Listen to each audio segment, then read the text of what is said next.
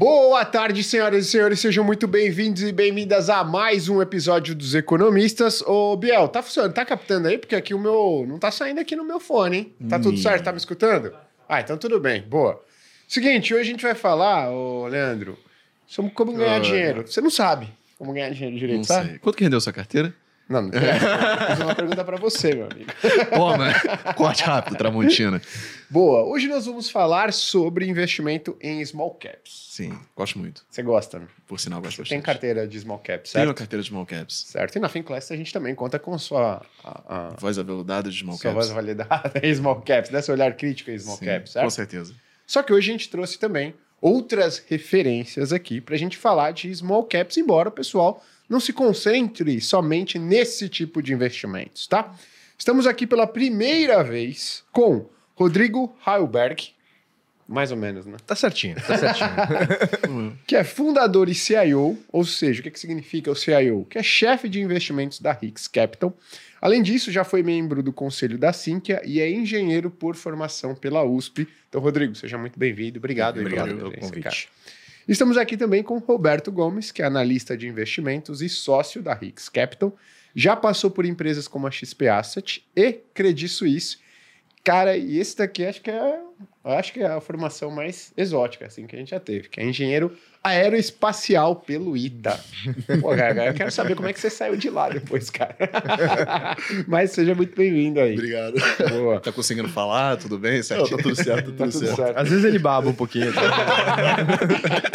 Pô, todo fritada mundo do. Ita nesse momento Todo me mundo ama, né? Ele sai com algum tipo de problema daquele lugar. Um toquezinho, uma artrose aqui. Boa. Pessoal, estamos ao vivo, então podem fazer qualquer tipo de pergunta. Mas tem gente já mandando a carteira inteira aqui, querendo que os caras avaliem. Não é assim. Claro, né? pô, consultoria Peraí. online agora. É, não é consultoria, tá certo? Bom, preciso dar alguns recados antes da gente começar o nosso papo aqui, que vai ser focado em small caps. Primeiro, né, já deixa o like aí no, no, no vídeo, a gente sempre traz conteúdos aqui, pessoas, cara, muito boas. E se você prestar atenção, acompanhar a gente, né, seguir aí os economistas no Instagram, no YouTube, você vai aprender muito e eu tenho convicção que se você vai fazer investimentos, o retorno da sua carteira vai melhorar, a eficiência, o risco vai reduzir, vai investir com muito mais assertividade, perfeito?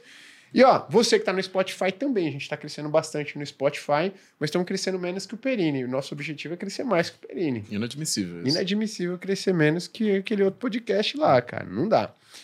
Bom, seguinte, então, pessoal, começando a falar aí sobre investimentos em small caps, embora vocês não sejam, né, só, só atuem nesse segmento, mas vocês conseguiram resultados brilhantes quando o assunto é small caps, né? Eu queria entender primeiro, para quem está assistindo a gente aqui, qual que é a diferença de olhar que você precisa ter quando você está procurando boas oportunidades em small caps frente a grandes empresas da bolsa? Vocês olham com os mesmos olhos ou vocês procuram características, digamos assim, diferentes quando o assunto são pequenas empresas, quando o assunto são grandes empresas, empresas já maduras aqui na economia brasileira? Eu, eu acho que vale começar, assim, é, talvez primeiro explicar um pouco como que a Hicks encara isso.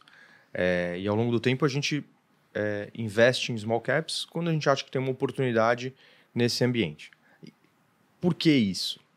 É, porque, assim, em essência, o- a liquidez de uma, de uma ação, é, ela te dá o direito de mudar de ideia. Então, se eu consigo apertar o botão e sair imediatamente daquela ação, isso aqui é um grau de liberdade que tem algum valor.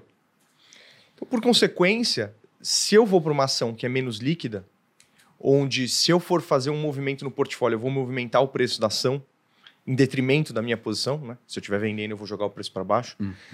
É, Então, eu quero um prêmio por estar abrindo mão daquela liquidez. Uhum. Então, acho que esse é o primeiro ponto que acho que é importante pensar em small caps. Small caps geralmente têm liquidez menor. É, e, por consequência, eu quero exigir uma- um, um retorno ma- maior é, nisso aqui. Tem um segundo ponto importante em small caps, é, que tipicamente, e aqui não estamos falando de small, mas só para dar uma ordem de magnitude aqui, assim, hoje o portfólio da Hicks ele é mais ou menos uns 20% large caps, uns aproximadamente 50% mid caps Uhum. e uns 30% small caps.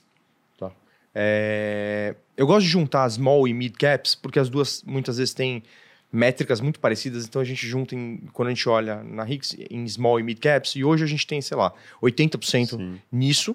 Na verdade, estamos até um pouco para cima e a gente já teve épocas onde a gente tinha 20, 30% do portfólio em small e mid caps. Então, voltando para o ponto de o, o- o que faz sentido olhar quando você está olhando as small caps, muitas vezes você está olhando para uma companhia num estágio mais é, é, inicial da história dela, então ela potencialmente tem é, mais crescimento, é, mais volatilidade das condições do negócio. Então, o, o- vamos dizer, o mercado está se formando. Então, você tem a, a, a a entrada de concorrentes é, com maior frequência, que acabam agredindo a rentabilidade é, é, do, do- do segmento. Então, assim, tem, tem mais volatilidade no- nas condições de negócio. É, e aí, isso também é uma coisa que a gente olha com. tem que olhar com, com bastante cuidado é, ali. Então, é liquidez, maturidade de, de business, quando você está comparando os dois negócios. Qual que é o benefício? Bom, o benefício é o seguinte: se você pegar aqui uma blue chip, tipo um Itaú, é, puta, o Itaú já representa lá um percentual do mercado bancário muito grande. É, dá para dobrar o share dele? Não dá. É, agora, por outro lado, sei lá, você pegar a Boa Safra, que é líder no setor de, de sementes de soja no Brasil, ela tem 7% do, de share no mercado de soja. É um mercado, é um mercado que ainda está em consolidação, ainda está em formação. É, Pode ser agredido por um concorrente e tal, Sim. mas por outro lado, dá para acreditar que esse cara pode sair de 7% de share para 30% de share? Pode. Então, eu trago um potencial de crescimento muito grande quando eu estou olhando para algumas small caps. Então, esse, é- esse aqui também é um upside muito legal é, é, nesse, nesse mercado. Eu estou divagando um monte aqui e tal, mas depois a gente tenta fazer Não, um. imagina. fechar um pouco aqui. É, é, e, e, e aí, o, o- então assim, a gente falou, vai, liquidez versus maturidade, potencial de crescimento, é, e aí tem um último ponto, que é um ponto que as pessoas atribuem pouca importância, mas é muito importante, que é o fluxo de capitais para os fundos de ações que estão investindo em small caps durante o ciclo. Então, se eu pegar aqui um exemplo, 2012, 2013, na verdade mais para 2012, a gente teve um fluxo enorme de dinheiro para small caps. Se você pegar lá o índice de small caps, que não é um bom índice para dizer só de small caps, porque eu acho que tem lá muito mid caps e até umas large caps, é, mas ele bateu o Ibovespa de longe e muitas small caps performaram muito bem em 2012. Naquele momento tinha dinheiro entrando ali.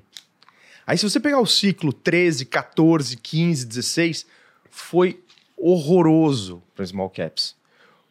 Porque ninguém estava investindo em bolsa, o dinheiro estava saindo. Então, muitos fundos dedicados a small caps fecharam, pouquíssimos sobreviveram, né? É, inclusive alguns que eram dedicados a small caps, nessa época deixaram de ser fundos de small caps. Acho que dá para citar aqui talvez a Fama, que era um cara focado em small caps, ele passou a ser um cara de mid large caps. É, então, é, olha que interessante. A empresa passou de queridinha, a a empresa, o grupo de empresas passou de queridinha para toalha felpuda para pano de chão. O que que aconteceu nesse momento? Se o prêmio de, prêmio de retorno que eu vou exigir, tipicamente, para investir numa small cap, vamos supor que seja 3% ao ano, 4% ao ano, ch- chutando um número aqui, é, provavelmente em 2012 esse prêmio de retorno era 0 ou 1%, pode ser ne- até negativo, e de repente lá em 2013, 14, 15, esse número pode ter subido para 10% ao ano de, de, de- de prêmio de retorno. Aí você olha lá, é, esse período. Aí vamos chegar mais perto do que a gente está vivendo agora. Vamos olhar para 2020 e 2021. Super onda de IPOs. O que aconteceu? Fluxo de dinheiro para a bolsa, né, para fundos dedicados em bolsa e para multimercados, que por sua vez tinham mesas relevantes de bolsa naquela época, em 2021. E esses caras ancoraram IPO pra caramba. Aí o que acontece de novo com o prêmio para small caps? Ficou desse tamaninho. Nessa época a gente tinha pouco. Aí, final de 2021, começa a estourar a crise de liquidez no mundo, o dinheiro começa. taxa de juro começa a explodir, começa a sair dinheiro de fundo de ações, e aí a gente viu a porta pequena em small caps, né? O dinheiro, o dinheiro saindo dos fundos, eles não, ele não parou de sair até agora, né? É, e por consequência, o prêmio de retorno para você investir em empresas menores, ele subiu muito. O outro lado da moeda desse prêmio subindo é as ações estão sofrendo, né? Esse é o jeito legal de falar, né? Boa. Deixa eu te fazer uma pergunta é, que eu peguei aqui na, na sua fala. Você acha então que no Brasil a gente não consegue ter um fundo focado de maneira consistente em small caps, dado essa falta de maturidade do mercado de ações brasileiro? A gente viu caras que eram referência lá atrás, migrando a sua, digamos, principal função por conta de uma característica, muitas vezes, do nosso mercado. Preciso fazer isso para sobreviver, por exemplo. Eu, eu diria que eu diria que não. É, é, assim, se tivesse que responder, dá para ter ou não dá para ter, eu acho que dá para ter. É, a discussão é essa talvez é a melhor estratégia de risco retorno é, ajustado. A gente não acha que seja. A gente acha que é melhor você ter uma estratégia mais agnóstica. Essa, essa é a visão da Hicks, tá? É, a gente acha que o mercado brasileiro é um mercado que tem um número de empresas pequenas. Fomos bastante ajudados com esse 2020 2021 com muito IPO. Torcemos para ter mais uma onda de IPO aí, para ter mais opção, mas, mas a verdade é que tem pouca empresa. Ao ter pouca empresa, você quer ser o mais flexível possível para ir nadar onde. Puta, beber onde tem água limpa. É, é, então, eu acho que isso é melhor. Dá para ter um fundo focado em small caps? Dá, acho que dá. É, e aí você vai ter que lidar com as, Peculiaridades, digamos. com as restrições que você se, se autoimpôs, Uhum. né? É, eu, pessoalmente, não gosto muito de, no mundo de investimentos, se colocar em caixinhas ou colocar restrições muito relevantes, porque acho que o mundo muda. muda. É, é, eu estava até lendo, lendo um livro recentemente é, e, que estava fazendo um comentário sobre um, um dos livros que é, sei lá, a Bíblia dos Value Investors, que é o, que é o, o, o Intelligent Investor do, do, do, é, Ben Graham, né? E aí ele estava fazendo um comentário que as fórmulas do livro original, de, sei lá, da década de 30, do Ben Graham, foram editadas na, na edição de 1940 e mudaram totalmente de novo para a edição de 50 e mudaram totalmente de novo na edição de 60, na edição de 70 e só não mudaram de novo que o Ben Graham morreu e não editou a próxima edição. Então assim, o mundo muda. Quanto menos você se restringir a, a, a leis absolutas, eu acho que mais flexibilidade você tem para fazer intelig- investimentos inteligentes. É, então, eu, eu, eu, eu, acho que, eu acho que é bom ter essa flexibilidade. Uma, uma- acho que uma lição que fica disso é que se você tem uma fórmula que você consegue escrever no papel para investir bem, a melhor coisa que você faz é não divulgar no livro, né? Automaticamente ela para de valer. Pois é, né? usar. Pois é. Mas olha que engraçado, assim, você pegar nos últimos dois anos, aí você fala assim, pô, por que que foi... Por que que é, talvez é, o melhor não é se ter essa caixinha? É, se você olhar para o Brasil, quem performou muito bem nos últimos dois anos, comprou o quê? Petrobras, Banco do Brasil. É, volta quatro anos, cinco anos, e você ia ver investidores muito inteligentes falando assim, nunca invisto em estatal. Porque estatal é... E, puta, sei lá, assim, o mundo muda. É, passou uma lei das estatais que mudou as condições de contorno das, das diretorias das estatais. É, então, isso, isso faz com que, de repente, você tenha mudanças de, de op- oportunidade e tal. Então, eu, eu, eu acho que você, o, investi- o investidor inteligente, assim, ele tem que conseguir olhar o mundo, ver como é que as empresas estão sendo afetadas por isso e aí encontrar as melhores oportunidades. Quem estava focado em small caps sofreu um pouco. Sim. É, especialmente em 22. 23 não foi tão ruim. Na verdade, a, a, vamos dizer, a dor mesmo foi o último trimestre de 21 e 22. Ali foi doído. 22 eu diria que foi mais assim... Small Caps andou em linha com... 23. Desculpa, 23. Small Caps andou em linha com o resto da bolsa. Enfim, tudo bem, tem outliers em alguns lugares, tal, não sei o quê. Mas eu acho que ali já foi mais normalidade, mais trajetória de crescimento de lucro das empresas, né? Menos estômago e mais Aham. coisas tangíveis. Legal. Eu aproveitar, só fazer uma pergunta, pegando esse tema que você falou, assim, qual a filosofia da Hicks como um todo? que, que vocês. Cara, tem que escolher uma ação. Qual é o critério que você vai falar? Eu vou escolher a ação por isso aqui. Porque tem muita gestora, muito fundo, muito investidor, que tem um critério que é eu só invisto em empresas boas. E aí tem que explicar o que é empresa boa. Tem outros que falam, não, eu vou investir em empresas baratas. Não precisa necessariamente ser boa, se ela tiver barata eu vou comprar. Vocês têm algum critério muito bem definido, assim, que guia e norteia a tese de investimento de vocês? Então, vamos lá, vai. É, a gente quer investir em empresas baratas. Mas é, o conceito de barato, ele é um conceito que a gente entende de forma diferente que outras pessoas entendem. Então, assim, barato é pagar cinco vezes o lucro do ano passado? Se o lucro for cair 40%, não. É, e, e caro é pagar 20 vezes o lucro do ano passado? Se o lucro for subir 100%, não. É, então, o barato ou caro, ou o nosso jeito de entender value investing, é, é olhar para o mercado que a empresa está inserida, o modelo de negócio dela, a nossa expectativa de trajetória de resultado dessa empresa, e aí pagar um preço que quando eu olho 3, 4, 5 anos para frente, me parece barato vis-a-vis o que essa empresa vai ser. Né? Você não tem nenhum critério assim, putz, empresa ruim pode estar barato que eu não compro. Uma empresa desse setor pode estar barato eu não compro. Você compraria Americanas a um real, a empresa inteira. Então, mas é, eu, eu não tenho nada escrito falando que eu não posso, tá? Aham. É, mas será que a Americanas a um real tá barata? Inteira? Ou será que ela tá cara a um real? E tem uma dívida enorme, né? Ent- Então, assim, na verdade, eu diria que a Americanas a um real, ela não vale nada vis-a-vis o tamanho da operação dela, né? Assim, você tá falando de uma companhia que fatura dezenas de bilhões de, de reais. Na verdade, agora eu nem sei mais quanto ela fatura, deve ter enxugado pra caramba. Honestamente, a gente não acompanha, tá? Uhum. É, é, porque a companhia está num, num- num estágio de deterioração e de estresse que, que ela não é uma empresa. Desculpa, não é que ela não é uma empresa. Ela não é uma ação, ela é uma opção. É. Uhum. É uma opção real, né? Você parar pra pensar. É uma opção. Então, assim, você fala assim, puta, tudo bem, às vezes a um real é interessante, porque se ele se reerguer, ele pode valer múltiplas vezes isso.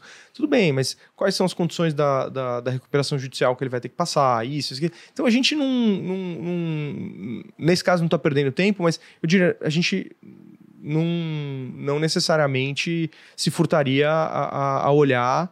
É, eu nem sei o motivo pelo qual, assim, você, você passou na tua Primeiro cabeça quando você pensou americanas, empresa, né? Assim, muito complicada, situação muito difícil. Mas não necessariamente o exemplo da Não, Americanas. mas eu acho que tem vários fatores que acho que a gente se furta um pouco. Acho que depois dá um pouco do- pro, Beto, pro, pro Beto falar um pouco assim. mas- Mas eu digo o seguinte: fatores que a gente foge um pouco é assim, puta, estatal, eu gosto menos. Por quê? Porque a cada quatro anos o controlador muda. Porque o controlador, na verdade, ele é alguém eleito com mandato rotativo. Então, assim, é- e esse cara pode mexer um pouco. Melhorou isso recentemente com a lei das estatais, mas é, é, é- é mais difícil, né? Quando você não tem uma visibilidade de longo prazo com a cabeça do cara. Commodity. É um pouco mais difícil, porque a commodity, assim, puta, se você pegar é, final de, de 2021, é, você tinha, você tinha assim, uma expectativa de que o petróleo era para cima, estava 90, 90 dólares. Aí, começo de 2022, pô, o petróleo agora vai para 200, porque teve a guerra na Ucrânia. É, começou a guerra na Ucrânia. É, e aí o petróleo terminou para baixo do que ele começou o ano. Uhum. Em em 22. Aí você fala assim, cacete, o que aconteceu aqui? Tá, entendeu? Então, então, commodity é muito difícil, tem fatores que a gente não consegue medir, e aí, por consequência, as empresas que são empresas de commodity, muitas vezes a gente tem dificuldade de precificar. Então, a gente gosta um pouco menos. Ah, não pode investir? Não, pode. A gente, inclusive, um a gente, maior. inclusive, está investido em algumas empresas de commodity, por exemplo, é, é- é petróleo, junior oils, a gente tem um pouquinho no, no portfólio. É, não sei se o Beto tem alguma coisa Ah, adicional. sim, aí. eu acho que a gente, quando vai investir, a gente tem preferência por empresas boas, né? Uhum. É, eu acho que assim, a gente tem uma. Acho que é, é difícil projetar o futuro. E quando você tem uma empresa boa, você tem um monte de fatores que jogam a favor e que às vezes você tem uma projeção sua e ela pode ser muito melhor do que aquilo. Então, assim, você tem um time bom que tá. Você pega o exemplo de Equatorial, né?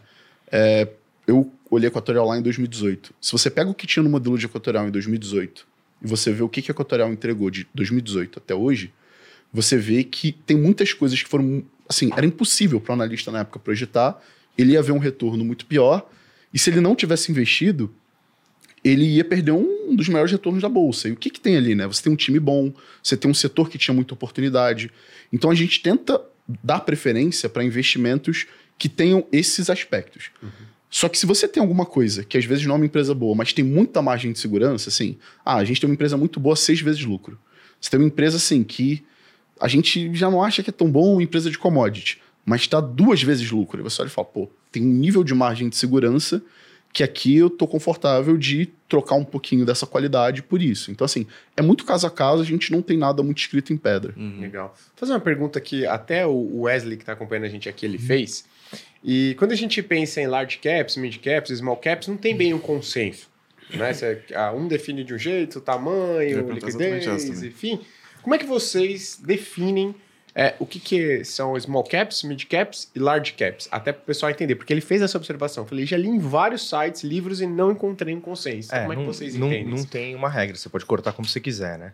É, inclusive, é, se você pegar uma large cap brasileira, ela é uma small cap americana, né? Uhum. Quando você olha em tamanho de capitalização de mercado em dólar. A gente corta em 0 a 3 bi small caps de market cap, é, de 3 a 10 bi de real mid caps hum. e mais de 10 bi large caps. Tem gente que vai falar, pô, você tá louco, uma empresa de 15 bi é uma large cap. A gente corta desse jeito. Uhum. É, a gente acha que empresas no Brasil, tipicamente, quando tem mais de 10 bi de market cap, elas já têm geralmente tamanhos. Assim, se for no mercado de consumo, é, quem tem 10 bi é Raia, Drogazil, Localiza, Renner, é, a gente está confortável em falar que essas são large caps. Uhum. É, é, é, você, pegar, você pegar a própria Equatorial lá, 25 uhum. bi, 30 bi, acho que está até mais, né? 40, 40 bi, né? large cap. Uhum. É, é, então, beleza. Cortamos desse jeito. Boa. Eu queria, saber, eu queria entender, assim, se a gente for pegar os últimos ciclos de corte da Selic, normalmente o índice small caps ele sobe, ele se valoriza bem acima do, índice, do principal índice de ações, que é o Ibovespa. Queria que vocês explicassem o porquê aqui para o pessoal, por que, normalmente isso acontece, né? Por que, quando o juro, a Selic está caindo, o juro de curto prazo está caindo, normalmente as menores empresas da Bolsa Brasileira tendem a se valorizar mais, né? Por que, que isso acontece, esse movimento? Eu acho que tem mais a ver com setores que estão dentro do, do, do, do índice de small caps, é, do, no bottom-up do que, do que do fato de ser capitalização pequena ou capitalização grande. É, mas tem um, um quê também é, que você poderia argumentar, mas, mas vamos lá. O índice de small caps ele é muito menos povoado com empresas de commodity é, e de duration curto. Uhum. É, ou seja, só explica, o que, que vamos lá, o que, que, que, é, é duration curto? O que, é duration né? curto, vai? então vamos lá, vamos pegar, vamos pegar um, um, uma, uma, uma Vale do Rio Doce negociando a 6, 7 vezes o lucro. Então eu tenho um, um yield, um, um, retorno por ano, é, comprando a 7 vezes o lucro, só para só usar como, como base, de 1 sobre 7, que dá 15% ao ano. Né? Então assim, em 7 anos, eu recupero todo o meu principal em lucro. Uhum. O lucro deve crescer um pouquinho. Não, não é como dividendo, tá? Porque Sim. o dividendo não necessariamente é o lucro, tal, mas só para ter uma, uma ordem de grandeza. É, é... Nos primeiros três anos, eu já recupero 45%. É, é bastante. Agora, vamos pegar uma empresa que de repente cresce muito. Aquela, aquele caso lá que eu comentei que ela está negociando a 20 vezes o lucro do ano passado, mas ela vai crescer 100% o lucro esse ano vai baixar para 10 vezes o lucro e assim sucessivamente. Mas ela, eu estou comprando ela a 20 vezes o lucro. Então, o, o yield do meu lucro é 1 sobre 20, é 5%. Uhum.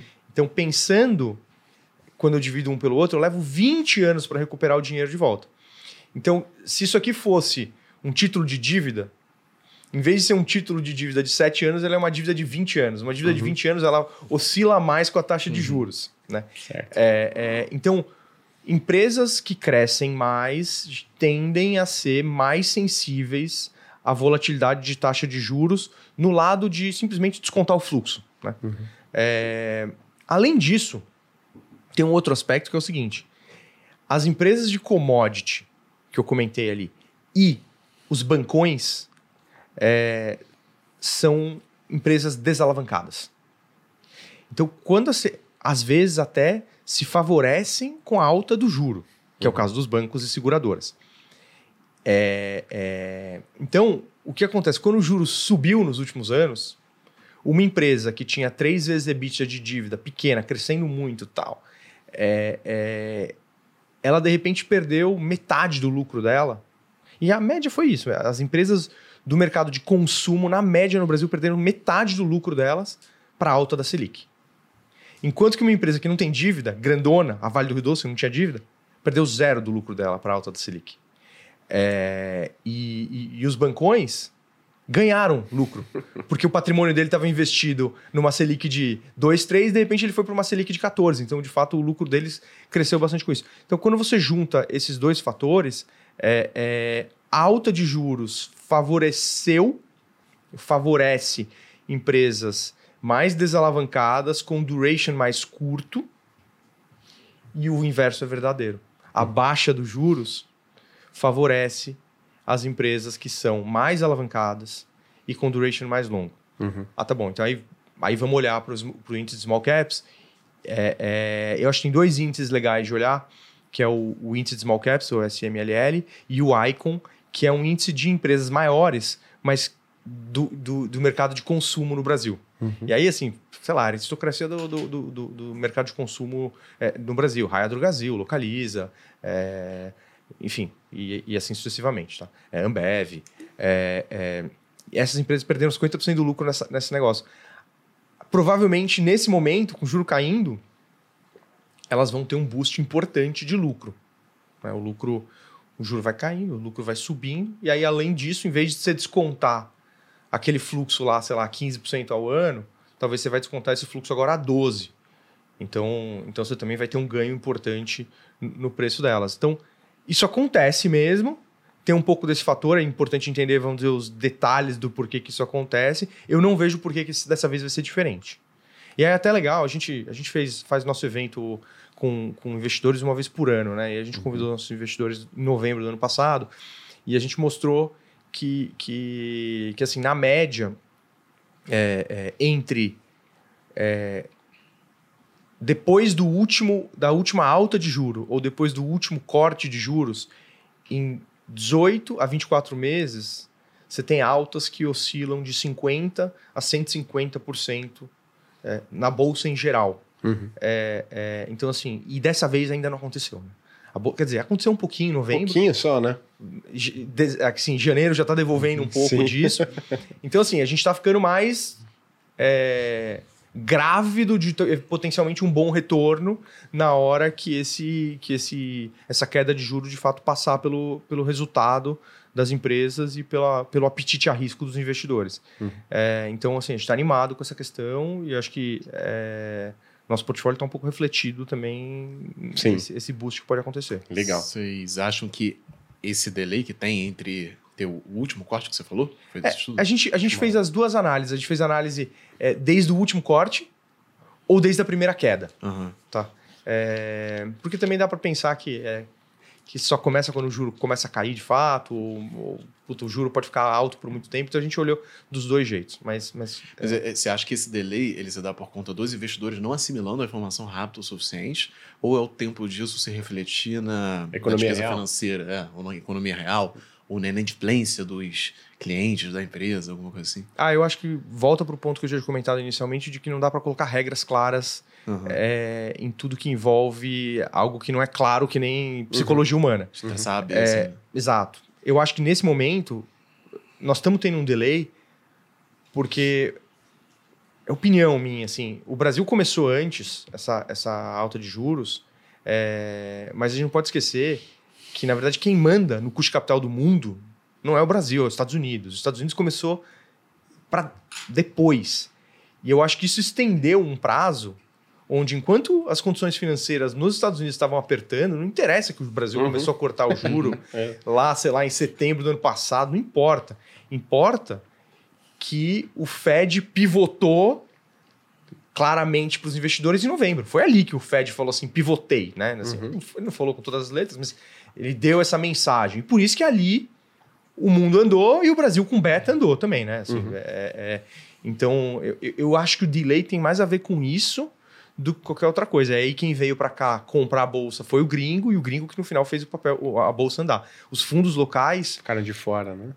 não, eles até eles até estão comprados, mas eles não estão tendo dinheiro novo. Uhum. E no final, para lubrificar o sistema e fazer as ações mais de baixo andarem e tal, vai precisar ter dinheiro novo, eu acho. Sim, Esse legal. dinheiro novo vem do gringo, pela experiência de vocês? O gringo faz um pedaço, porque o gringo vai lá e ele, e ele compra o Itaú e a Vale. E aí alguém vende o Itaú e a Vale para ele, pega o dinheiro e compra a, a empresa, a small cap. Mas eu acho que vai acontecer mesmo na hora que a pessoa física entrar lá no, numa, numa, numa, numa Corretora. plata- na corretora e falar assim, eu quero investir no fundo tal, que é um fundo de small caps. Ou, e aí o dinheiro vai meio mais direcionado. Essa, pra- essa é uma dúvida que eu sempre tive, assim, a pessoa física tem esse volume pô, caralho, a pessoa física começou a entrar, o negócio, pá, disparou. É... Eu fico na dúvida se às vezes é fundo de pensão que troca renda fixa pra renda variável.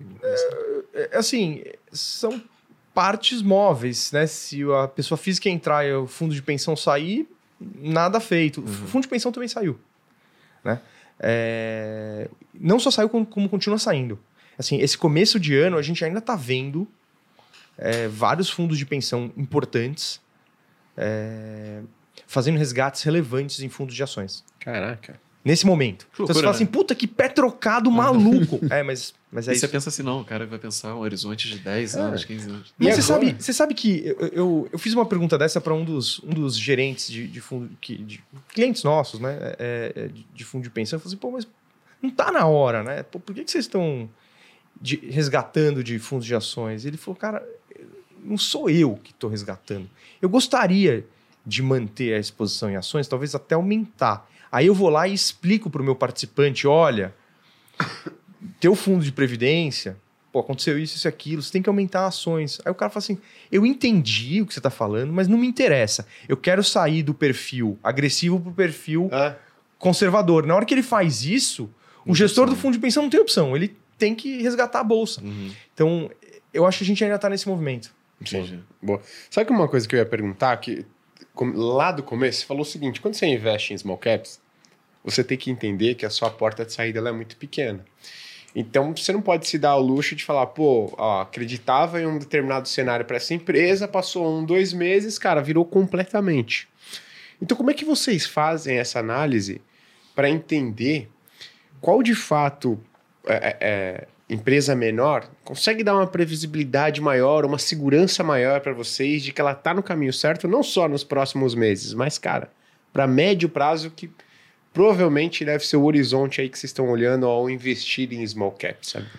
Ah, sim, eu acho que tem vários aspectos, né? Primeiro, a gente não acorda com uma posição muito grande em uma empresa. A gente vai fazendo essa posição ao longo do tempo, a gente vai comprando e vai estudando, vai se aproximando da companhia, e conforme a gente vai ganhando conforto, a gente vai aumentando, né? Então, acho que tem alguns pontos importantes que a gente leva em consideração para a gente ter uma posição relevante. Eu acho que, primeiro, muito do que o Rodrigo falou, a gente tem que ver a companhia num setor que a gente acha que é um setor interessante, é, que tem muito crescimento.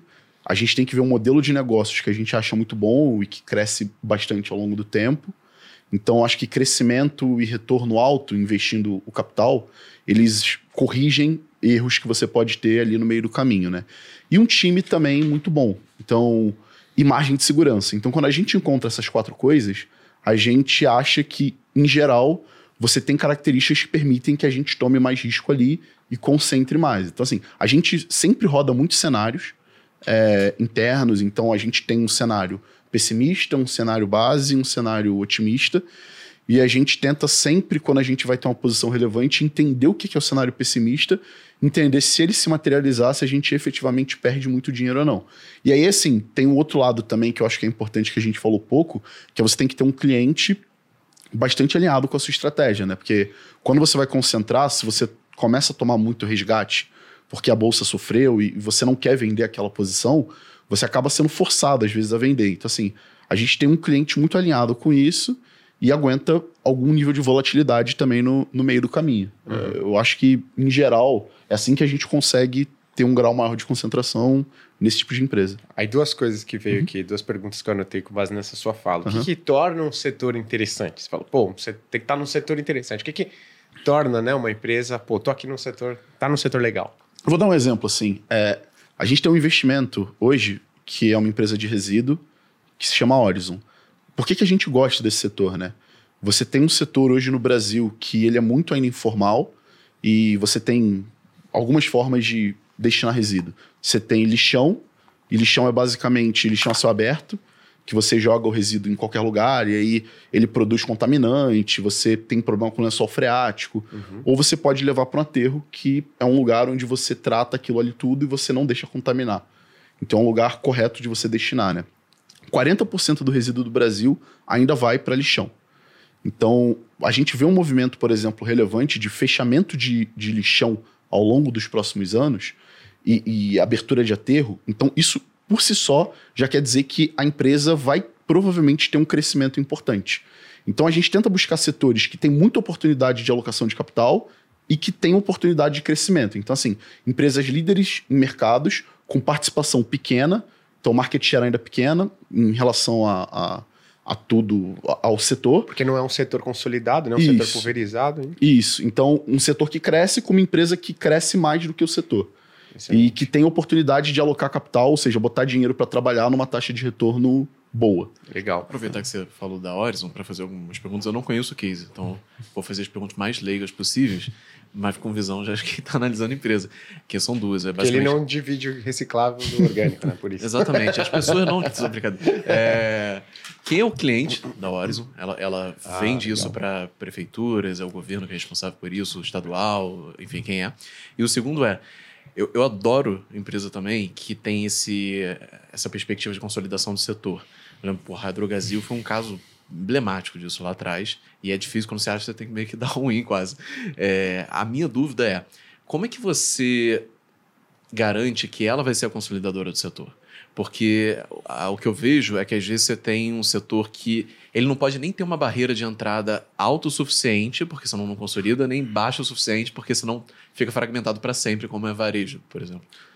Não, legal. É, primeiro assim, o cliente hoje da Horizon são majoritariamente prefeituras, mas também tem alguns clientes privados. Então assim, você tem qualquer produtor de resíduo, ele tem que jogar aquele resíduo em algum lugar, ele tem que destinar aquele resíduo. Então, você tem um aterro sanitário, e aí você tem um- alguns aterros, enfim, em volta ali do, do cliente, e ele tem que definir para onde ele vai levar. Em geral, a definição é muito dada por preço. Só que, como aterro sanitário, você falou bem da barreira de entrada, né?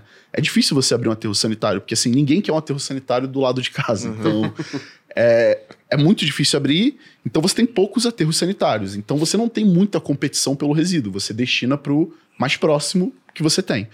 E hoje, majoritariamente, prefeituras é, têm que jogar isso em algum lugar, e aí a Horizon ela, ela fecha contratos ali com as prefeituras e ela recebe o resíduo e recebe uma tarifa para tratar aquele resíduo. Então, assim, hoje o cliente principalmente é esse.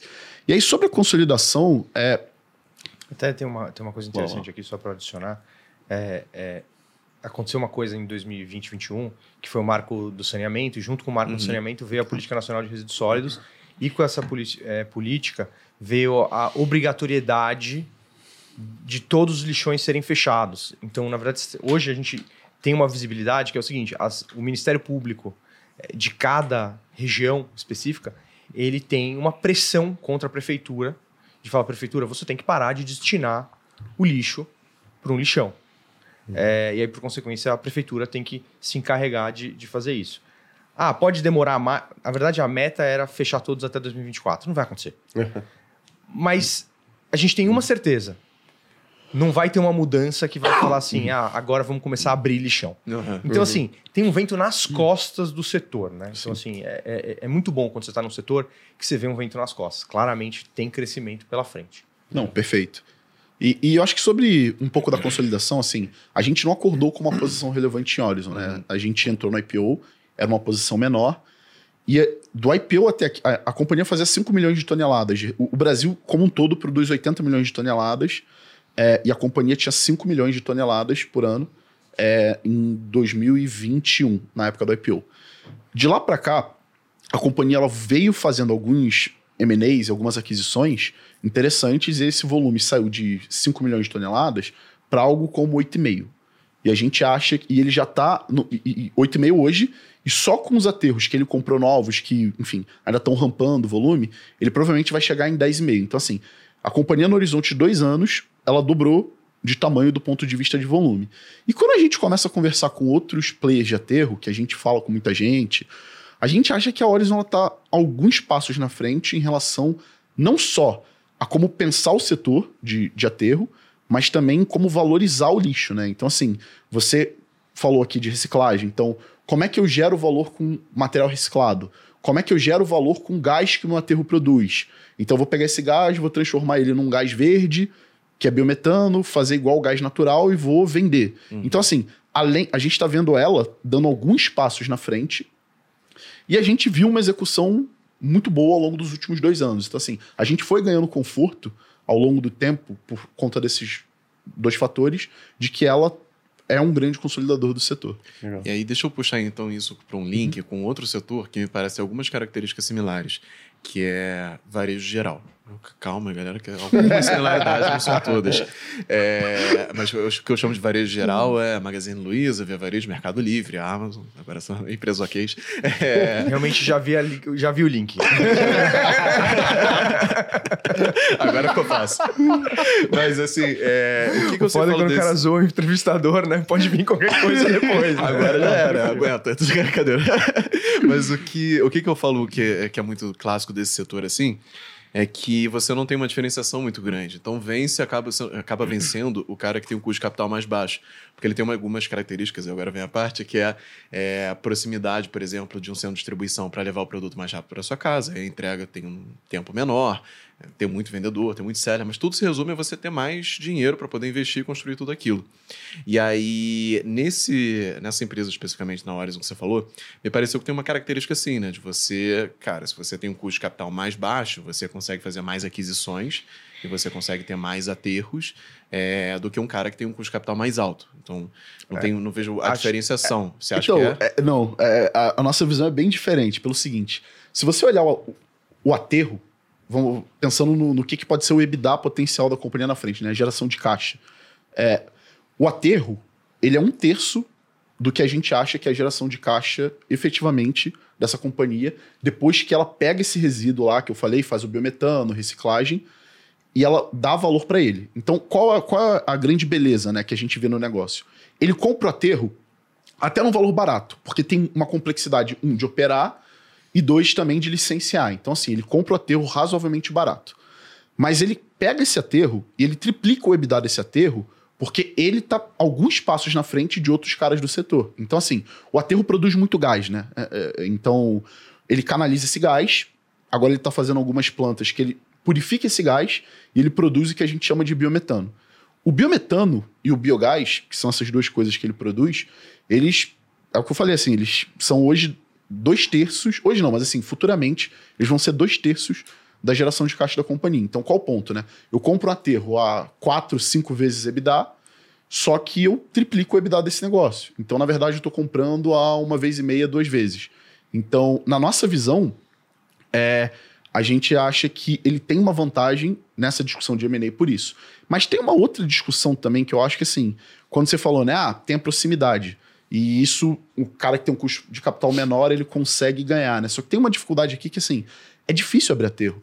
Você tem um processo de licenciamento que ele demora muito. É, ele demora, assim, algo em torno de seis anos. Eu ia perguntar, a licitação, como é que funciona? Então, tem os dois modelos. Você pode ter uma, uma licitação, que é uma concessão, ou você pode comprar um terreno licenciar ele de forma privada.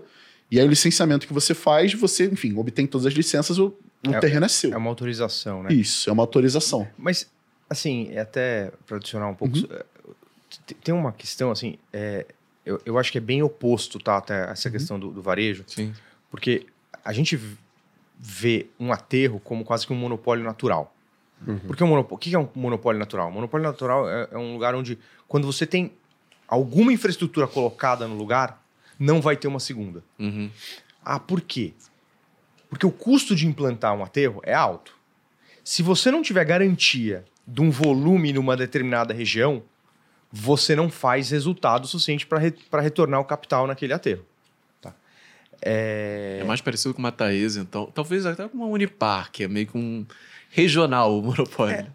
E aí tem um segundo ponto que é o seguinte: ah, então, mas, mas a prefeitura poderia estimular isso, e, em vez de pô, é, é, levar o, o lixo para um lugar mais longe e eventualmente ele vai perder volume. Ele não vai perder volume porque a parte mais cara da destinação do lixo não é a destinação final do aterro, é o transporte da casa, da tua casa até o aterro. O caminhão que vai lá coletar e levar para o aterro é muito caro. Uhum. Então, esse pedaço é, faz com que um aterro numa determinada região tenha quase que um mercado cativo do lixo daquela região.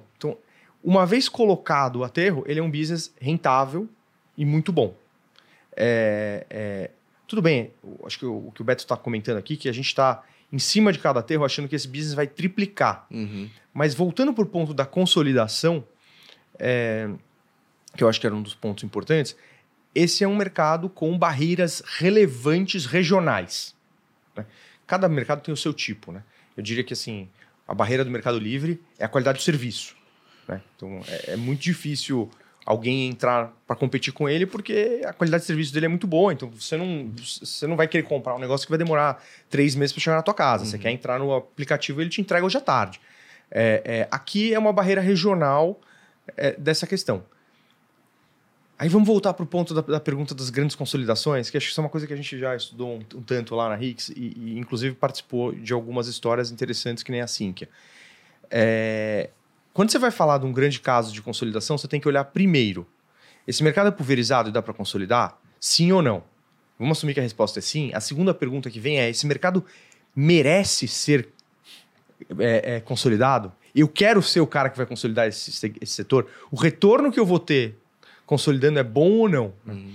É, no caso da Sinqia, né, que a gente participou de um processo de consolidação grande, sei lá, 20 aquisições ao longo da história, é, é, era um mercado que cada vez que você comprava uma empresa, você pagava um valuation razoável, mas também conseguia fazer cross-sell tal, e o retorno que vinha daquela consolidação era muito boa. E aí vem o ponto que o Beto falou, né? Aqui você fala, puxa, se eu vou conseguindo comprar aterros, eu vou pagando cinco vezes EBITDA em outros aterros.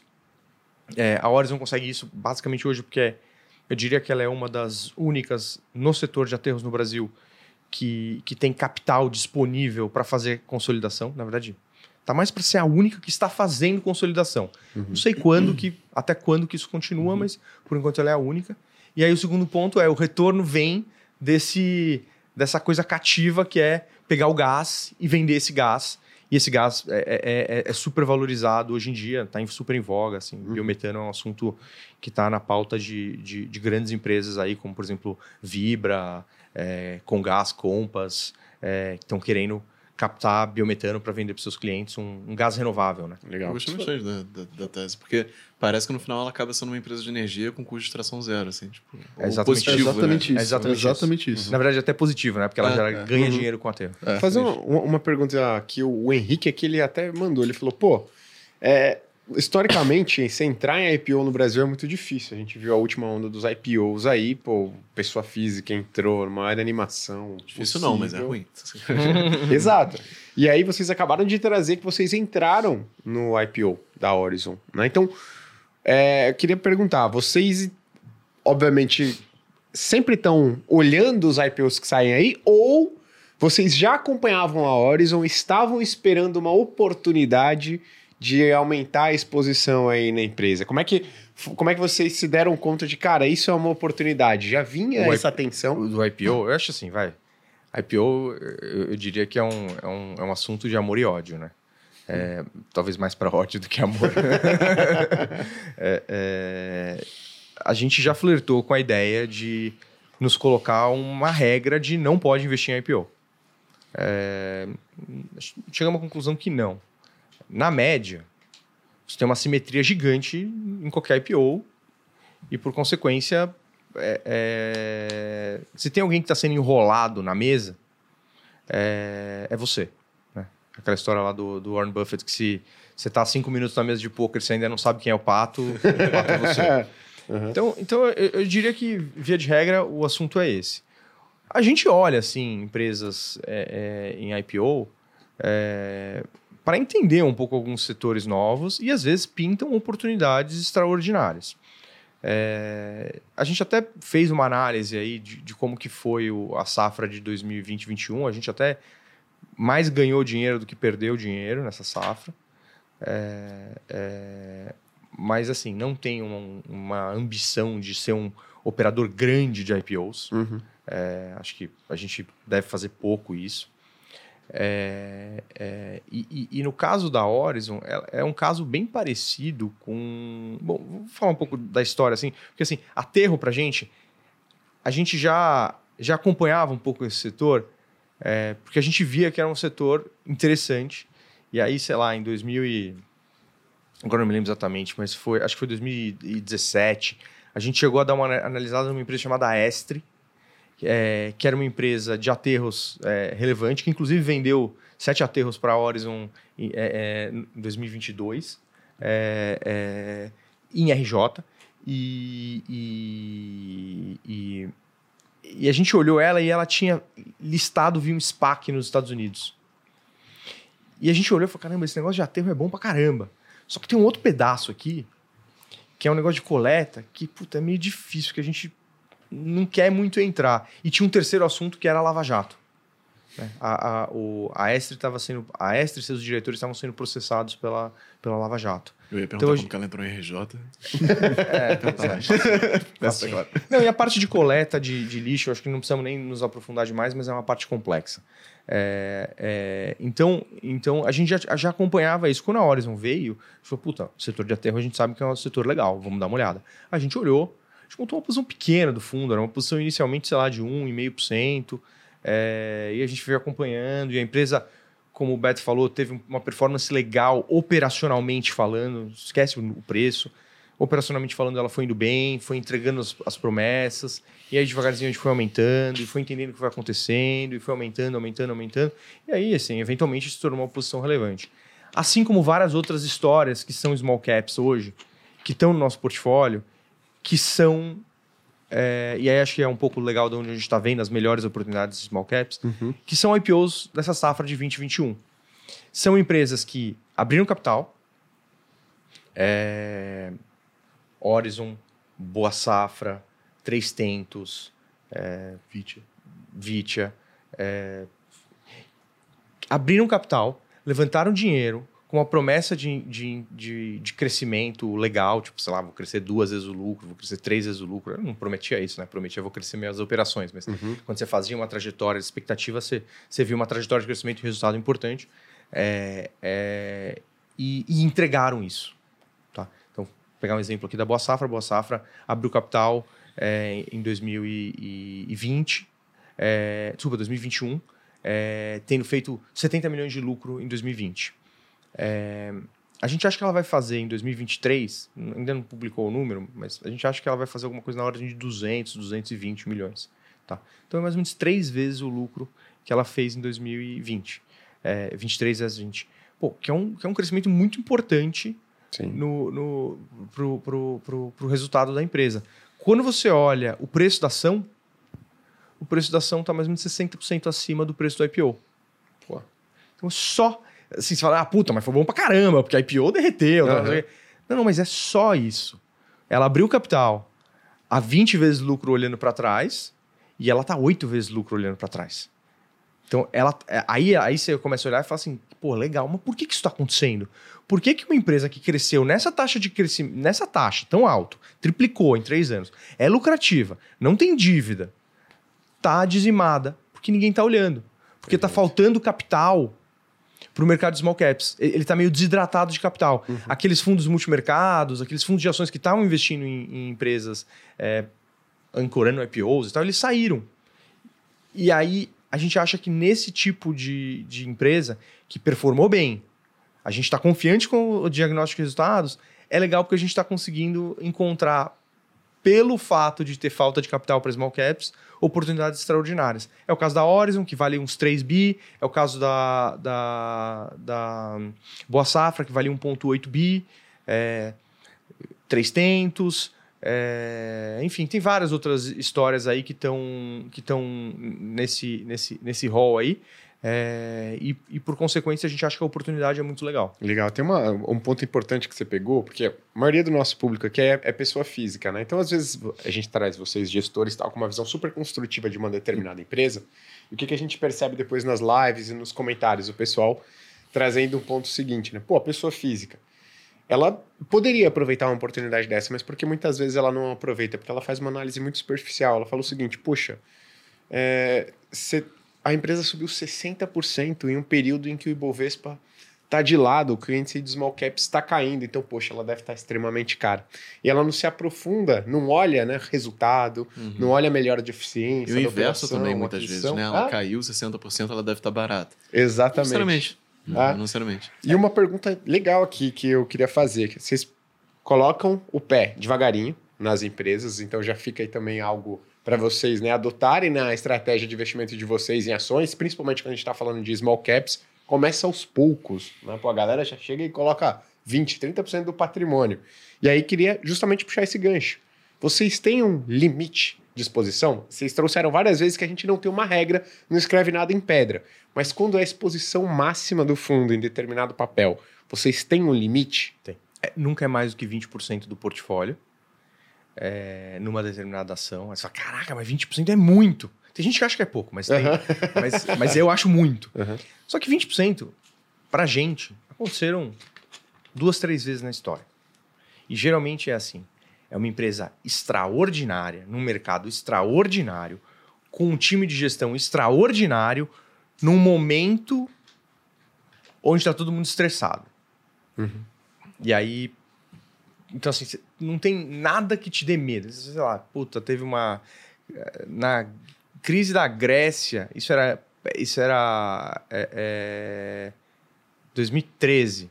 É, pô, 2013 a gente botou 20% do fundo Itaú. É, não, 2011. Foi pré-fundo. Tava tentando lembrar. Era pré-fundo uhum. mesmo. A gente, era carteira nossa. A gente botou 20%, 20 da carteira em, em Itaú.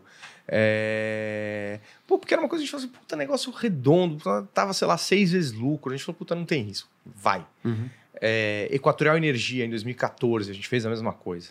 É, é, Eneva, a gente chegou a fazer isso lá em 2018.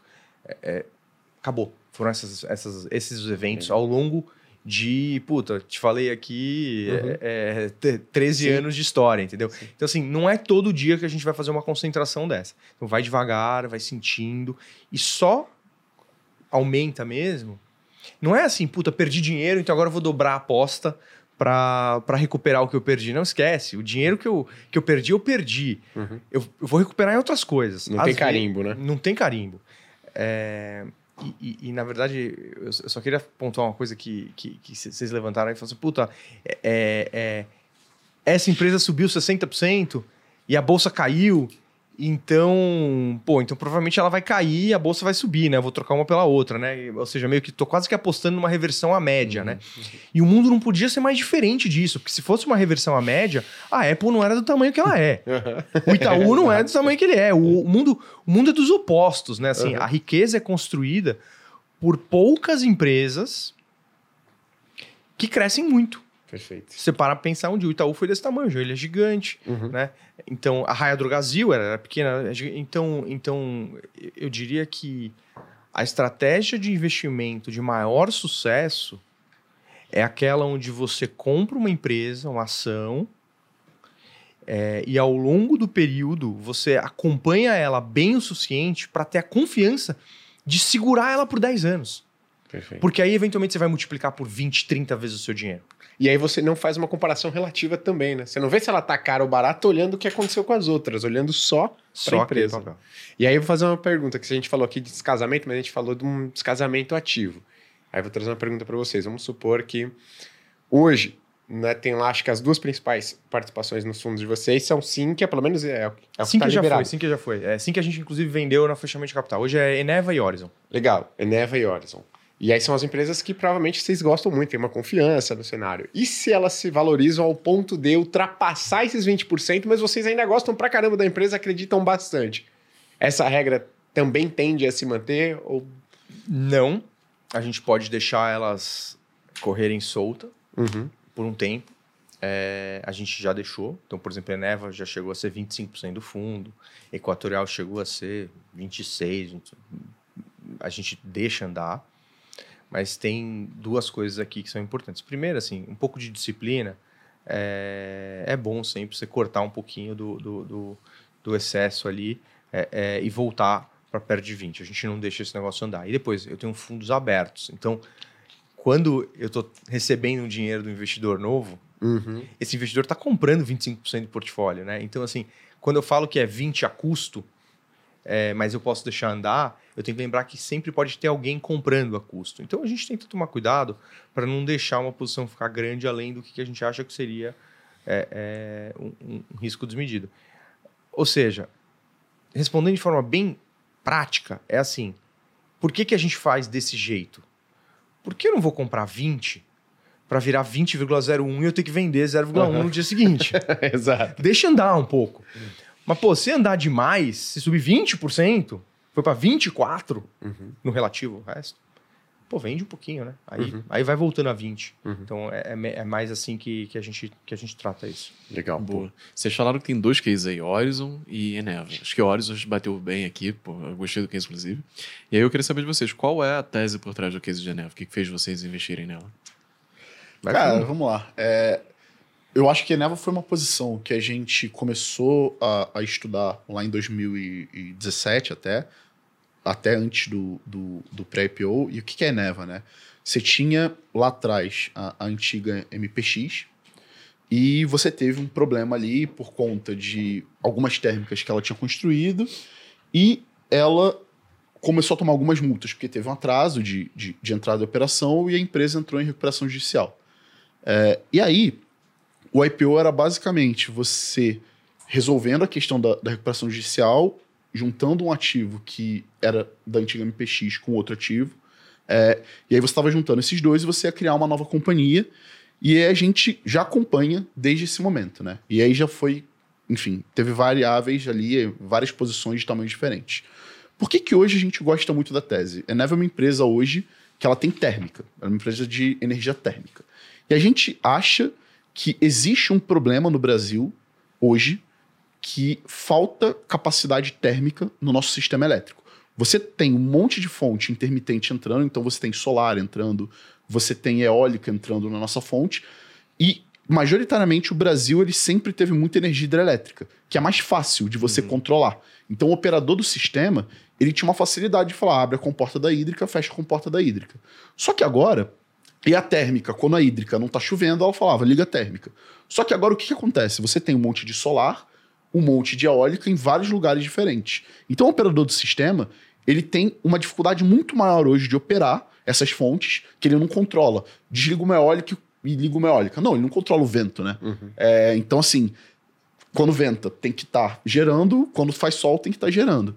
E a gente acha que térmica é um setor que vai ser mais necessário ao longo do tempo para dar flexibilidade para esse operador. Então, assim, o que, o que é o modelo da Eneva, né? É, a Eneva, ela tem um campo de gás, que é no Parnaíba, então ela tem o, gás próprio, e o custo do gás dela é muito barato. É, e hoje, ela compete com uma energia que você tem um custo de gás muito caro, porque você tem que importar gás, propriamente dito, para poder entrar nesses tipos de leilão. Então, assim, só dando um exemplo, tá? É, se o custo da Eneva é 2, o custo do competidor dela para entrar no mesmo leilão é 12. Então, ela consegue arbitrar esse preço do custo de 2 para 12 e ficar gerando energia térmica. E aí, assim, a gente. Isso Arbitrar quer dizer que de É. 2 para 12 são 10 de lucro. É, 10 de lucro. Então, assim, ela consegue gerando um lucro legal e colocando o dinheiro para rodar num retorno muito interessante. Então, assim, a gente acha que esse cara ele vai ser. Ele tem um- uma pernada de crescimento por conta disso. E tem uma segunda pernada também que, assim, por conta de toda essa discussão de transição energética, ah, diesel é poluente. A gente acha que gás é muito menos poluente do que diesel. Então ele tem muito gás lá no Parnaíba, que é a- o, o campo dele. A gente acha que ele também vai conseguir vender gás num preço interessante para substituir diesel. Então, assim, acho que a nossa tese hoje ela tem esses dois pilares: um sistema elétrico que precisa de térmica, ele tem um gás muito barato, então ele vai fazer térmica nova, num retorno muito bom. E a gente acha também que ele vai conseguir vender para hoje quem consome diesel também num retorno muito bom. Então hoje a, tese ela, eu não sei se ficou claro, mas Ficou, essa tese se ficou. resume basicamente a isso. Não, coincidentemente, hoje eu tava baixando um livro do. Eu não vou saber pronunciar o nome dele, mas é um, é um escritor que o Bill Gates gosta muito, que ele escreve sobre energia, basicamente. Tinha um dos livros dele que era sobre por que o gás vai ser o combustível de transição energética, né? Porque tem essa flexibilidade, polui muito menos. E, cara, esse negócio de intermitência é é um grande problema que a maioria das pessoas ignora. A minha namorada esses dias chegou, ah, por que que a gente não tampa painel solar em tudo, assim, tipo, pá, resolve o problema. Eu gosto que ela tem uma mentalidade que às vezes faz a gente refletir do óbvio, assim, tipo, sabe? Tipo, por que não tampa? Eu falei, cara, por quê? E aí eu fui conversar com um amigo meu que trabalha no setor de energia, ele, cara, porque é intermitente, né? E quando tiver nublado, faz o quê? Acabou, É né? trivial, realmente. É, Tem, tem uma e aí o coisa que eu... que, você levantou aqui do, do, do Bill Gates, aí eu lembrei aqui de um ponto que a gente estava falando de Horizon aqui. É, é, o Bill Gates ele tem assim alguns veículos de investimento, né, das fundações tal dele. É, e se você entrar lá no 13F deles e ver quais são as posições que eles carregam há muito tempo, é, tem três empresas americanas, na verdade uma canadense e duas americanas, chamada Waste Management, Waste Connections e Republic Services. Essas três companhias valem entre 40 e 60 bi de dó- e 70 bi de dólar cada uma. Caraca. Elas bateram o S&P 2 para 1 nos últimos 10 anos. Então, assim, o que, que bateu o S&P nos últimos 10 anos? É, é Mag 7 Aham. Sim. e empresas de destinação de resíduo. É, é, esqueci de falar o que, que as empresas faziam, né? É, elas são basicamente as Horizons dos Estados Unidos e do Canadá. É, e é o terceiro investimento mais relevante do Bill Gates. O primeiro é ações da, da Microsoft, o segundo são ações da Berkshire. E o terceiro é esse bloco de, de, de ações de resíduos. Então, fica aí, assim, uma das coisas que também deixa a gente feliz investindo isso aqui, é que a gente acha que a gente está bem acompanhado. No início da conversa, eu achei que você fosse terminar, então, o Bill Gates é o nosso sócio. Tá? Não, adoraria que ele comprasse umas ações ali, assim, ou estampasse ali, mas... Uma destravada, né? É, vou, mandar um e-mail para ele. E aí, isso. um ponto que acabou passando, falando, aproveitando que a gente voltou na Horizon, é coleta de resíduo. Você falou, ah, cara, coleta é um, é um negócio muito ruim.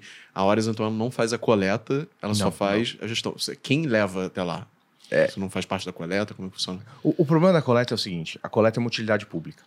É, e por ser uma utilidade pública, é, a- o, o- o- o prestador de serviço ele não pode parar de prestar o serviço, mesmo se houver inadimplência. Uhum. E aí a prefeitura pode parar de pagar é, e você tem que continuar coletando. E aí você abre um rombo enorme. E aí você já pode imaginar o que acontece, né? Pô, ligo pro secretário de, de, eh, de meio ambiente, fala, pô, o que tá acontecendo, né? Puta, não, vem cá trocar uma ideia comigo. Hum. É, então, assim, abre um espaço difícil de conversa. É, o aterro não. O aterro é, você não, você não tá pagando, eu vou parar de receber o seu lixo, você leva o lixo para algum outro lugar. É, então, acho que o, o ponto principal de não estar na coleta é isso. É, do ponto de vista de retorno sobre capital, eu diria que coleta é até bom, né? Porque coleta, no limite, você é um business de serviço, você não é asset light. Mas é, aí tem o lado do risco que a gente não, a, a Horizon não tem apetite e a gente acha que faz todo sentido não ter esse apetite mesmo. Boa. Tem um, a outra empresa que o Beto comentou aqui, que é a Vitia. Né? Vocês vocês falaram, então eu entendi que, pô, deve ter uma relevância aí dentro do, portfólio de vocês. É, Não, não é muito grande, porque é uma empresa pequena é, em, em valor de market cap, mas é, mas é uma empresa que a gente está investido desde o IPO. É um segmento super legal. É, ela faz biológicos, é, é, é, defensivos biológicos. Na verdade, são fungos e bactérias que são usados para é, diversos fatores para melhorar a agricultura. Uhum. Desde melhorar a nutrição da planta, então tem, sei lá, uma bactériazinha que fica na raiz da planta e ela ajuda a capturar nitrogênio do ar e tornar esse nitrogênio disponível para a planta. Aí você não precisa adubar, você não precisa jogar ureia lá Uhum. é, para soja. Então, esse é o risóbio lá, né? É, é, e aí tem outros que é, por exemplo, sei lá, você tem um, você tem um, um, um spray de um fungo que você passa em cima da, da, da, da produção de so, da, da produção de milho, e aí esse fungo vai lá e mata a cigarrinha do milho, que é a praga que come o milho. Uhum. E- então, então, é, então é isso aqui é usado para substituir às vezes fertilizantes e às vezes químicos, defensivos químicos. Então é, é legal porque é assim é super um impacto super positivo para o meio ambiente. É um negócio que está crescendo no Brasil e no mundo a taxas super elevadas. É, esse mercado de, de, de biológicos É, e a Vit é uma das empresas preeminentes nesse, nesse segmento. É, e ela também abriu capital em 2000 e, é, em 2021. Ela de lá para cá acho que multiplicou o lucro dela por dois, o EBITDA dela por dois. E a ação está meio no mesmo preço que ela abriu capital. Então, uma outra empresa que está entregando, está crescendo. É, Falta atenção ali no, no que ela tá fazendo, talvez. é, muito pouco líquida, pouca gente conhece, tem pouca cobertura. Uhum.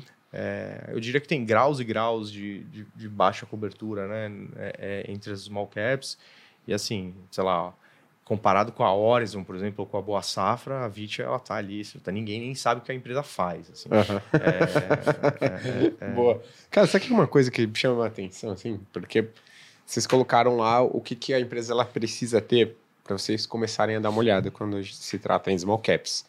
Mas, pô, a gente tá falando aqui de uma empresa voltada para o setor de resíduos, aí depois uma energia, né? E aí a outra tá mais ligada ao agro, mas em algo específico do agro.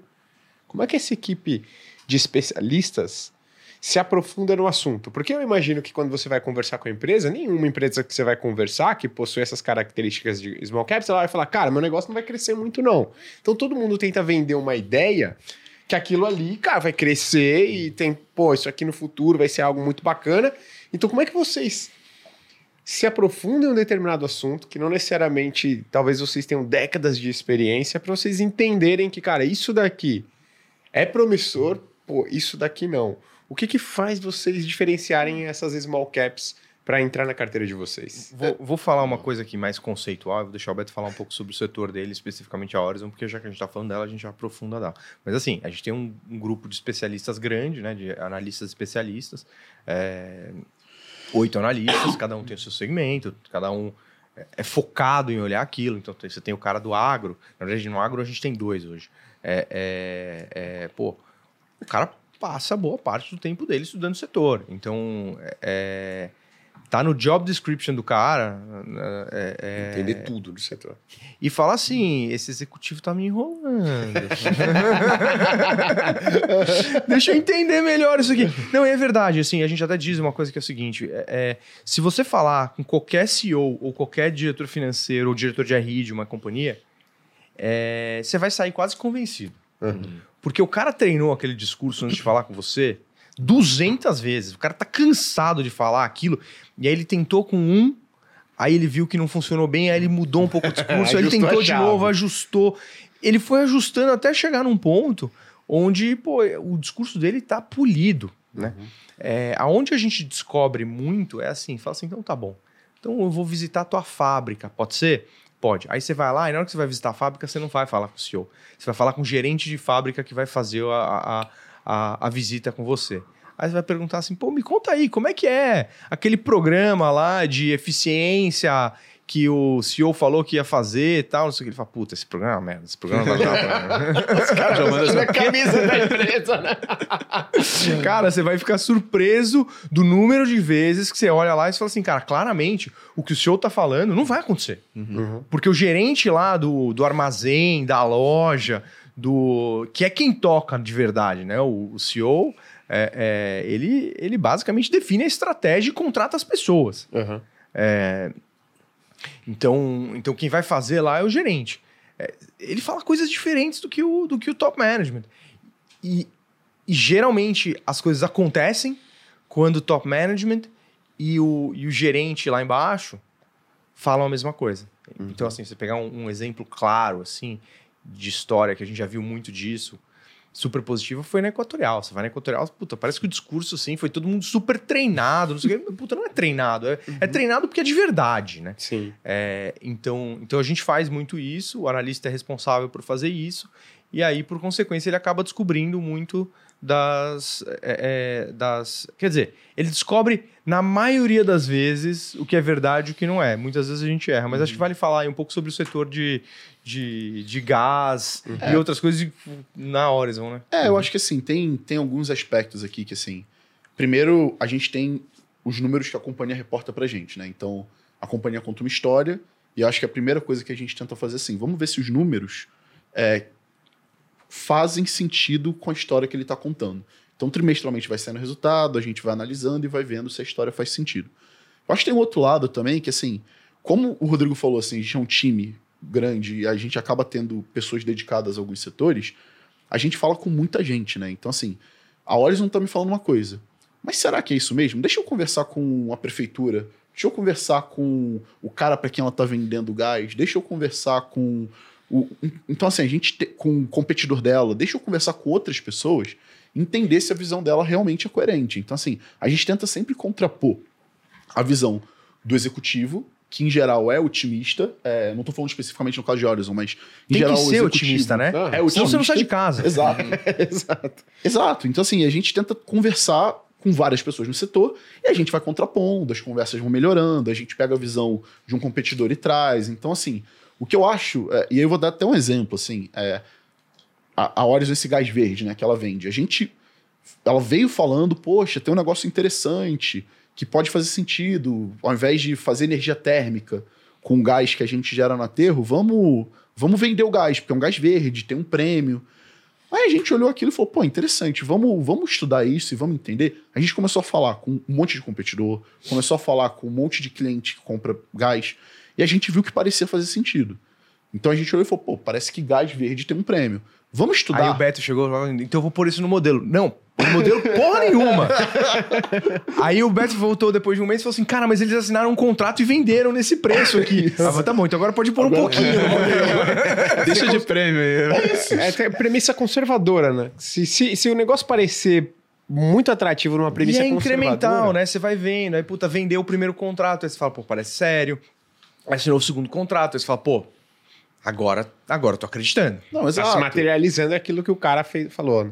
E aí a gente vai vendo, pô, estudamos o mercado americano para entender como é que funciona gás verde. A gente viu que teve uma empresa chamada Arqueia, que foi vendida para BP, né, que é uma empresa de óleo e gás, por 4 bilhões de dólares e gerava o mesmo volume de biogás que a Horas. A gente falou, pô, parece fazer sentido isso aqui. então, assim, a gente começou a olhar esse negócio e aí a gente foi gastando, vai gastando tempo, vai gastando tempo e vai ganhando mais ou menos conforto no que o executivo tá falando. Mas, assim, eu acho que investir sem fazer essas contraposições é difícil. Sim. É difícil. Agora, quanto tempo pra vocês... Porque, pô, você comentou aqui, da Horizon. Cara, então eu imagino que até vocês gostaram do case e fazer todo esse trabalho investigativo que envolve provavelmente várias pessoas, pô, prefeitura, concorrente, né, é, várias conversas e estudos, quanto tempo leva isso mais ou menos, cara? Cara, A vida assim, inteira. A vida inteira. É, é, Vamos lá, eu acho que tem, tem empresas que estão em segmentos que são mais pão, pão, queijo, queijo. Varejo. Varejo, cara, é vendeu com qual margem? Acabou, não tem outra discussão. Uhum. Talvez tenha a discussão de quanto que você tem no estoque, Uhum. é, porque é a tua intensidade de capital. É, então, assim, essas conversas são conversas mais, puta, nervosas. E tem outras histórias, que nem a Horizon, que são empresas que estão desbravando mercados novos. E aí, que nem foi a Eneva inicialmente, porque a Eneva veio com um papo de falar assim, cara, vou fazer é, R2Ws do reserva R2W do reservatório to wire, que é o, que é o fio, Fio. de energia elétrica. Que cato, é R2W, cara. assim, o cara tava inventando um mercado novo. Hoje é óbvio. Hoje é óbvio. Você olha lá e fala, cara, olha lá, tem 4 bi de EBITDA nessa merda aqui, dizendo que esse mercado existe. É, nesses, Puta, cara, leva seis meses pra você ter uma confiança mais forte, depois leva mais um ano pra você começar a. acre- Então, assim, às vezes pode levar anos para você ter a confiança de montar uma posição maior. É, a consequência é que isso se reflete um pouco na velocidade como a gente monta posições. É, acho, que, acho que é um pouco isso. Legal. Você diria então aqui, ó, que para pessoa física acompanhar small caps ou ter uma confiança tão relevante quanto vocês têm na tese de vocês é inviável? Porque, cara, você está falando para falar com um concorrente. Como é que um cara que, ah, pô, vou analisar aqui a Horizon, tal, pô, vou ligar pro concorrente dele, vou falar com alguém, ou vou tentar pegar alguma informação na prefeitura que mostre que isso de fato é algo consistente. Eu, eu, eu diria o seguinte: tem um, tem um investidor famoso chamado Peter Lynch. Uhum. né? É, tem vários livros dele. É, e, e, e, e o que ele fala em alguns dos livros dele é o seguinte: pessoa física, invista naquilo que você conhece. Então ele fala lá do Dunkin' Donuts. Cara, você vai todo dia de manhã tomar um café e comer uma rosquinha no Dunkin' Donuts. Você gosta da- da- do café e da rosquinha. A loja tá cheia. Você viu que hoje tinha nesse bairro, agora tem mais bairros, tal, não sei o quê. Você entendeu mais ou menos a dinâmica que o mercado, que o produto é bom, que o negócio está crescendo. Então, beleza. Você consegue entender, você consegue ter uma opinião e investir. É, Pô, a pessoa física que é um agricultor, talvez ele vai entender a dinâmica de semente de soja. Então, talvez ele pode ter uma opinião sobre, sobre esse mercado. É, Pô, tem mercados que são mais difíceis. Então, eu diria o seguinte: via de regra, eu acho que a pessoa física não deveria se meter naquilo que ela não está entendendo. Muito Perfeito. bem. Pô, o cara trabalha no mercado de construção, pode investir numa incorporadora Perfeito. não se meta naquilo que você não entenda. Acho que esse é o Uhum. primeiro ponto. É, E aí, pô, como é que você compõe esse negócio? Aí eu tô falando algo que, puta, serve a mim mesmo, serve ao Beto aqui e tal, mas eu acho que é, é justo, que é assim, pô, você compõe sua carteira com fundos de ações onde você está contratando um time Uhum. para fazer isso. É, então, investe naquilo que você conhece e diversifica com fundos. Uhum. Perfeito. Boa. Ou no índice, né? Bota Não. lá no Ibovespa e vai fundo. Total, acho que isso é, é, é muito importante, porque às vezes a pessoa física ela tá só procurando o potencial de retorno. E nessas dela procurar só o potencial de retorno, investe em coisas que não conhece, não entende a dinâmica, não sabe se aquela correção é pô, algo normal que aconteceu no respectivo mercado, se a empresa perdeu os fundamentos, se algo saiu fora do planejado, né? Então acho que isso é extremamente importante.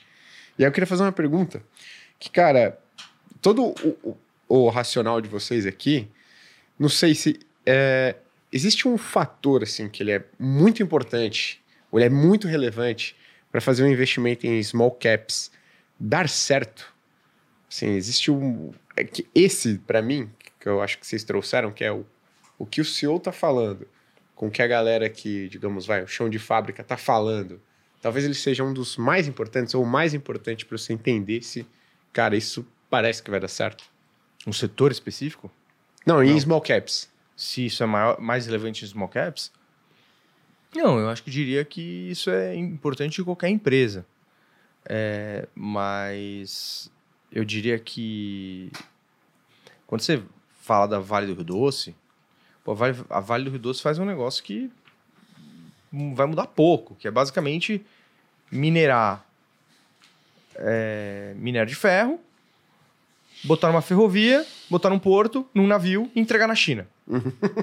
é, puta, oscila, entendeu? Às vezes melhora um pouco a qualidade do minério, piora um pouco a qualidade do minério, é, o frete fica um pouco mais caro, fica um pouco mais barato, o diesel sobe, aumenta, reduz o custo dele, a China aumenta a demanda, diminui a demanda, mas a verdade é que, cara, daqui a 10 anos provavelmente o cara vai estar fazendo a mesma coisa, com volumes não muito diferentes. Então, assim, a estabilidade do negócio é muito grande. O Itaú, puta, o Itaú vai estar fazendo, vai estar é, fazendo banco para a população brasileira aí, provavelmente daqui a 10 anos. Ah, talvez com um pouco mais de rentabilidade, um pouco menos de rentabilidade. Tem várias discussões sobre o mercado bancário em si, né? E eu acho que até talvez eu dei um exemplo meio ruim, mas é, é, a Raia do Brasil vai continuar sendo a farmácia. E, e- e legal. Então, assim, negócios mais maduros, grandes, tendem a ter mudanças é, é, menores. Aqui, a gente está conversando de empresas que estão, assim, de certa forma, inventando os seus. Elas não estão inventando porque elas estão copiando lá de fora, mas elas estão inventando um segmento no Brasil. Não existe, por exemplo, um mercado desenvolvido de biometano no Brasil. É, e aí, por consequência, a, a, a ter uma opinião sobre a Horizon é mais difícil. Sim. É... Ah, a Horizon é uma small cap. Via de regra, negócios que estão nascendo tendem a ser pequenos, Uhum. né? Então, então, eu acho que não é uma re- reação assim de causalidade no que você está falando, mas acaba acontecendo. Você Sim. está investindo em empresas que são mais negócios menos maduros. Uhum. É, então é mais difícil. Legal. Uma pergunta que eu, eu me fiz aqui, porque a gente está falando de cases, pô, vocês acertaram na veia, assim, que, ó, né? E acho que a, a Horizon, outras, outros cases aqui estão indo né, bem, mas já houveram casos em que vocês fizeram toda essa diligência, acompanhamento, entenderam lá fora, cara, o mercado super grande tal, crescendo ainda, consolidado e tal. E aí vocês trouxeram essa visão para cá, fizeram toda a diligência necessária, investiram e a coisa deu errado? Aqui a gente só conta pinga. Tombo não. não, por quê? Porque não, brincadeira. a gente aprende muito com, com Cara, os erros, né? claro, provavelmente. claro. Talvez até mais do que com, os acertos. É, né? Exato. Não, aprende, Marcante. aprende, aprende muito. Não, olha, assim, é... cara, eu diria que esse, esse tipo de, de evento que você comentou, de você olhar tal, e de repente o mercado não se desenvolver como você imaginava, é um tipo dos erros possíveis. É, não é o mais frequente. É, e, e- e tem muitos erros, tá? Então, assim, puta, erros já tiveram erros assim de investir em empresa alavancada e aí puto, o mercado vira e aí você quando tá alavancado o problema da alavanca é isso né ela te alavanca para um lado ela te alavanca para o outro né É, é, então então é, já, já cometemos esse tipo de erro É, já cometemos o erro de achar que um nível de, de market share de penetração no mercado é, era factível e depois de dois anos perceber que estava completamente errado. Então, só para dar exemplos, para não ficar falando de qualquer jeito, Uhum. vai, sei lá, pegar é, é, a, a Rap Vida, por exemplo. A gente achou que, sei lá, a Rap Vida mais Intermédica poderiam ter 40% de market share é, 5, 6, 7 anos para frente, quando a gente estava lá em 2021 olhando. A gente olha hoje e fala assim, 20, 40% de market share? Não, não dá. Não dá. Então, a gente claramente estava errado lá no quanto que a gente achava que ela ia ter de share. E aí errou, porque no final bota crescimento na conta e, e- e múltiplo e, e acabou perdendo dinheiro ali é, é, no ano de 2022. Uhum. É, então, esse, esse é, um outro, é um outro exemplo. Já erramos de falar assim, puta, esse time é bom, esse time vai ter capacidade de fazer isso, isso e aquilo. E, pô, é, tava errado, assim, o time não tava entrosado, Uhum. tava com prioridades erradas, tava com prioridades diferentes, e a gente foi leniente e demorou em tomar uma decisão em, em zerar a posição, por exemplo, light. É, então, assim, puta, todo investidor erra. Uhum. É, a beleza disso é assim. é, Primeiro, o objetivo tem que ser de cada 10, vamos tentar acertar 6 ou 7. Perfeito. Esse é o primeiro ponto. Segundo, se eu conseguir acertar com 5 a 10% do portfólio, com 5 a 10% de, por posição de representatividade do portfólio e errar com 2 a 5, também é melhor. Uhum. Porque aí o impacto é, das, das altas é maior do que das baixas. Essas duas mé- métricas para a gente é, se aplicam. Assim, 80% das, das dos investimentos nossos deram dinheiro e, na média, os que deram dinheiro tiveram impactos de rentabilidade duas vezes maior do que os impactos negativos. É, acho que esses, esses são os dois pontos. E aí, por último, tem uma coisa assim, até da matemática que eu comentei, de segurar as histórias boas por muito tempo, que são assim, é, quando você compra uma ação e a empresa vai bem, um pode virar mil. Uhum. Quando você erra, um pode virar zero. Uhum. Então, o, o- prejuízo é limitado e o, e o- e o lucro não é. Uhum. Então, então de certa forma, é, isso também, o compounding, né? Sim. O juro composto é, te ajuda nesse sentido, se você segurar as boas histórias. Perfeito. E só, só uma coisa que Ah. chamou a atenção do seu, falando o seguinte, cara, a gente já acreditou lá que uma equipe teria a capacidade para fazer determinados. Né? A gente acabou sendo meio leniente e tal. Qual que é a importância, cara, de você avaliar as pessoas que estão à frente de uma pequena empresa, em um mercado novo ou uma empresa pequena? Porque, é, o que, que eu pergunto? Porque será que em um setor novo, que o setor inteiro ele está crescendo, em uma empresa pequena, que naturalmente ele está crescendo num setor novo, pessoas ruins podem destruir esse negócio? Pode. Funny. É, eu t- até trazendo talvez o exemplo de Horizon, né? É, a gente conhece bem o time e a gente conhece bem o top management e a gente fala bastante com eles. E uma discussão que a gente tem é justamente isso que você falou, assim, é uma empresa que vai crescer muito e crescimento demanda gente competente para você levar o negócio para cima, né? Então essa é uma pauta que a gente presta muita atenção nas nossas empresas e a gente tenta sempre abordar, entender, poxa, quais áreas você está precisando de mais gente, quem você está trazendo, como as coisas estão evoluindo. Então, vou dar um exemplo. Pô, a empresa está crescendo muito nessa questão do biometano. E ela tem uma agenda de crescer ainda mais para frente. É, eles trouxeram uma pessoa da Comerc, que, que é investida da Vibra, para tocar biometano, junto com o Jorge e com, e com o Léo lá, que é o CFO. Então, assim, a gente tenta conhecer bem o time e entendendo se as peças certas estão nos lugares certos também. Então, assim, isso é uma coisa que a gente dá muito valor. Time é, eu diria que talvez seja até uma das principais, assim. Setor e assim, setor, modelo de negócios e time. Eu acho que são as três coisas que a gente acredita muito. Super importante. Né? Você tem uma coisa que a gente fala assim, puta, cara, você tem que ir tomar cerveja com cara de, de, de biometano para entender os desafios que o cara tá, tá vivendo para assinar contratos novos. Uhum. É, é, porque senão, senão você fica muito frio assim na, na- na- no, no entendimento do, do, do mercado que tá. Então, assim, é, é- é super importante estar perto dos, dos executivos tal, e, e entender. É, e, e- Mas a verdade é assim. Ah, o que, é mais importante? Pessoas ou modelo de negócio? A gente já pensou que era que era é, é, pessoas numa época. Aí depois a gente falou assim, puta, não, mas no final, você pegar um modelo de negócio ruim. Warren Buffett dizia isso, né? Que se, quando você pega um time maravilhoso e coloca num, num business horroroso, geralmente é o business que sai com a reputação inalterada. Uhum. É, então, então, assim, puta, o business é mega importante. É, e aí tem uma coisa engraçada que quando você começa a pensar um pouco assim, que é assim, puta, um cara muito bom fica quanto tempo num business horroroso antes de perceber que aquilo ali é horroroso e andar?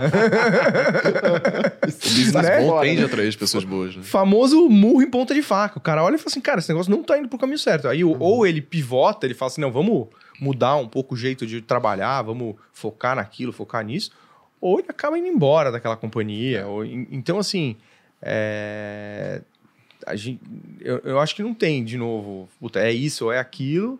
Acho que a gente tem que estar lá, falando com as pessoas, sentindo e vendo assim, tem um brilho no olho do cara pelo que ele tá fazendo e uma sensação de que ele vai ter sucesso naquilo tal e que pô o business tá andando no, no caminho certo aí você vai aí você vai falando pô legal tem.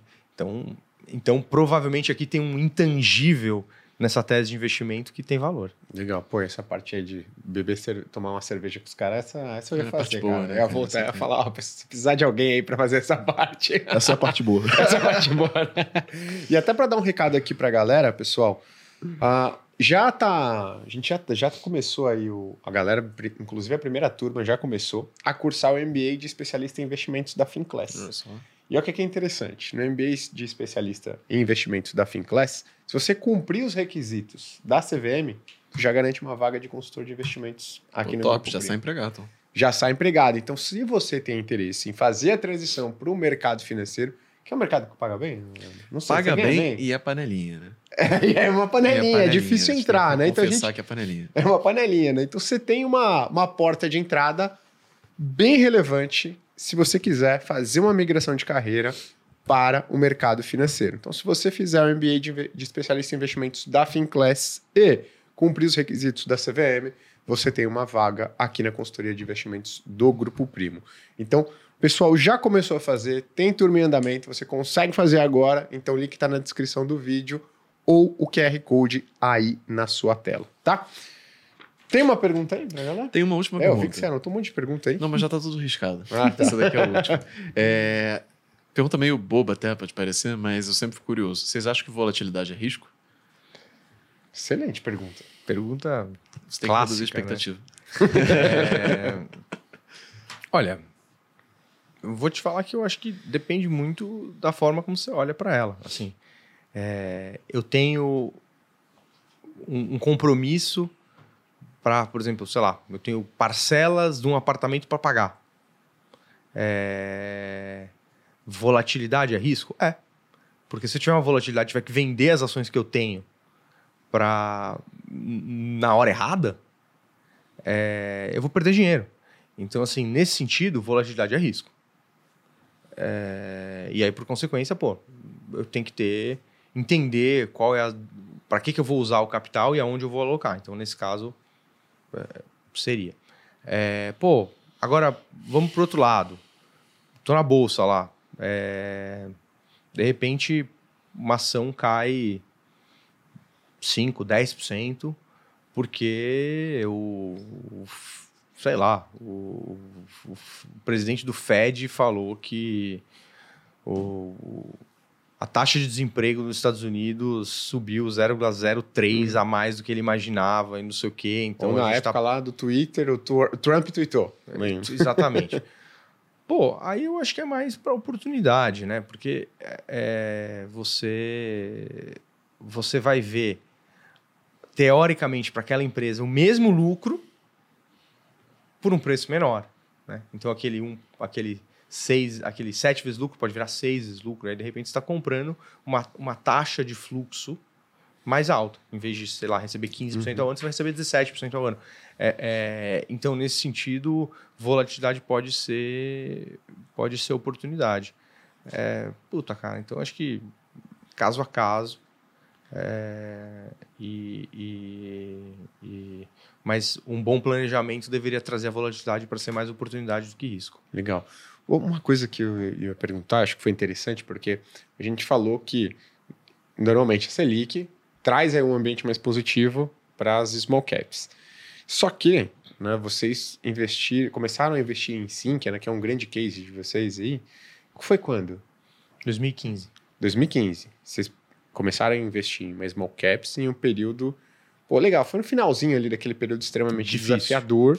Só que vocês pegaram, cara, um período extremamente desafiador. Aí ao longo do meio do caminho, pegou 2000, depois 2016, um ano bom tal, mas depois pegou pandemia e vocês ainda tinham um ativo na carteira. Qual que é o horizonte de investimento de vocês para as small caps que vocês têm na carteira? Existem small caps que vocês, cara, vou surfar esse momento mais atrativo e, e existe essa diferenciação e existe aqui um investimento que, cara, eu quero pegar um crescimento, uma consolidação desse setor nessa empresa específico e aí não interessa se eu vou passar por um momento macro positivo, desafiador, eu tô é, focado nas empresas aqui.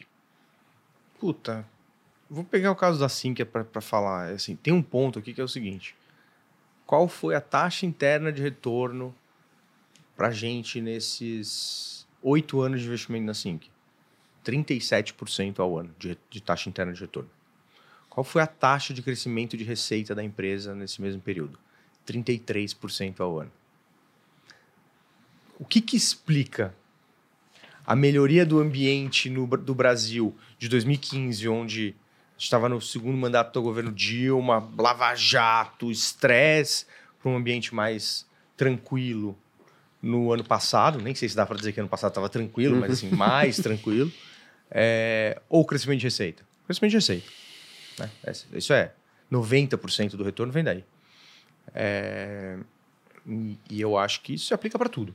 Todos os investimentos. É, no curto prazo, 90% do que explica o investimento é humor de mercado.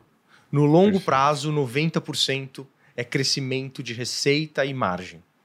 É, é, então, é, o jeito certo na nossa visão de investir, se é que dá para dizer que existe um jeito certo, é, mas é o jeito que funciona para nós, é olhar para um horizonte bastante longo e focar no crescimento do business. Porque o humor, eu não sei se você vai acordar bem humorado amanhã ou mal humorado amanhã, se você vai gostar do, tu, do tweet do, do Trump ou não. Uhum. É, é, e, e é isso, mais do que o, o resultado da companhia, que vai dizer se a ação amanhã vai cair. Não o seu, né? Mas o Sim. mercado. Mas até porque a empresa só divulga o resultado trimestralmente, né? Uma vez a cada trimestre. No E já, caminho isso já é né? irrelevante, né? É, isso já é relevante, o perfeito. Trimestre, puta. Sazonalidade, uma série de coisas, né? Pô, fatores específicos daquele trimestre que podem ter ocorrido. Então, Eu, eu mal olho o trimestral da minha empresa, assim. Tipo, eu sei mais ou menos como é que tá, mas eu tipo, não paro e faço um, um DRL e fico olhando. É vírgula, isso. vírgula, assim. é, E para um bom negócio, no final, o melhor horizonte de investimento é para sempre. Uhum. Né? Carregar para sempre. Para um bom negócio que está indo bem, que está crescendo, se você puder não vender, não venda. Né? Assim, minha opinião, né? Uhum. É, é, então, então, desde que mercado, modelo de negócio, pessoas continuem no caminho certo. Né? Legal. É, Excelente, é cara. um pouco isso. Só uma- agora você puxou uma outra pergunta aqui, Não, vambora. que é a da Sinqia. Vocês não estão, não investem mais em Sinqia. Ela fechou o capital, né? Então ninguém Ah. mais investe em Sinqia. Pô, Mas É renda vocês estavam, né, vocês estavam reduzindo a exposição, né? Não. Não, não. Então, legal. Mas o que, a pergunta é: tem algum motivo que vocês. Qual o motivo assim que faz vocês se desfazer de uma empresa que vocês têm na carteira? Né? Vocês já venderam empresas boas porque elas ficaram pô, muito caras ou é, e depois voltaram a ter uma exposição? Ou, cara, ela continua sendo uma boa empresa, continua estando num setor legal, continua crescendo. O fato dela estar cara agora no curto prazo, daqui a dois anos pode não ser mais cara. Como é que funciona isso para vocês? Assim, a gente é, tem dois, moti dois motivos para vender uma ação. O primeiro motivo é muito fácil, é eu estava errado na percepção de mercado, mo- modelo de negócio e time. Se eu estiver errado nisso, é fácil vender. Você fala, "Puta, é, tô errado, tem que vender. É, o segundo é o preço que eu paguei. Vamos supor que eu comprei uma ação a 10 reais por ação. Eu achava que ela poderia valer 20 hoje, porque com 20 ela teria uma taxa interna de retorno justa e com 10 a taxa é muito alta. De repente a ação vai para 17. Então a taxa interna de retorno ficou muito perto do justo. Aí você fala assim, ah, o justo não é o que eu quero. Eu quero, Uhum. eu quero algo extraordinário. É, e nada aconteceu na, na, na empresa. Foi literalmente assim, do dia para noite isso aconteceu. Aí você fala assim, pô, tá bom, então, então eu deveria começar a vender. A gente já fez isso muitas vezes. É, e, e, e, enfim, a gente ajusta posições quando, quando isso vai acontecendo, mas quando uma empresa é muito boa e você está muito confiante, geralmente a gente vai carregando. Hum. A gente vende um pouco, porque isso que eu estou falando é uma hipótese que não acontece, que é tudo mais constante a ação subir 70%. Uhum. Geralmente a ação sobe 70% porque aconteceu alguma coisa maravilhosa, entendeu? É, é, é verdade, é isso. Então, assim, puta, é, é- é- ontem a Petro Recôncavo subiu 12%. Por que, que ela subiu 12%? Subiu no vazio? Não, subiu no vazio porque foi anunciado uma potencial fusão com a, Petro, com a 3R e, por consequência, pô, tem sinergia, isso e aquilo. Então, tem que voltar para o modelo e repensar, pô, essa sinergia, bota na conta, mudança de ambiente estratégico e tal. É, e aí, por consequência, nunca é tão simples que você vende porque chegou no target. Você, O target anda todo dia. E nem é o target, né? É a faixa de targets. Aham. Porque não existe um preço justo de verdade. Existe, puta, daqui até aqui, mais ou menos. Uhum.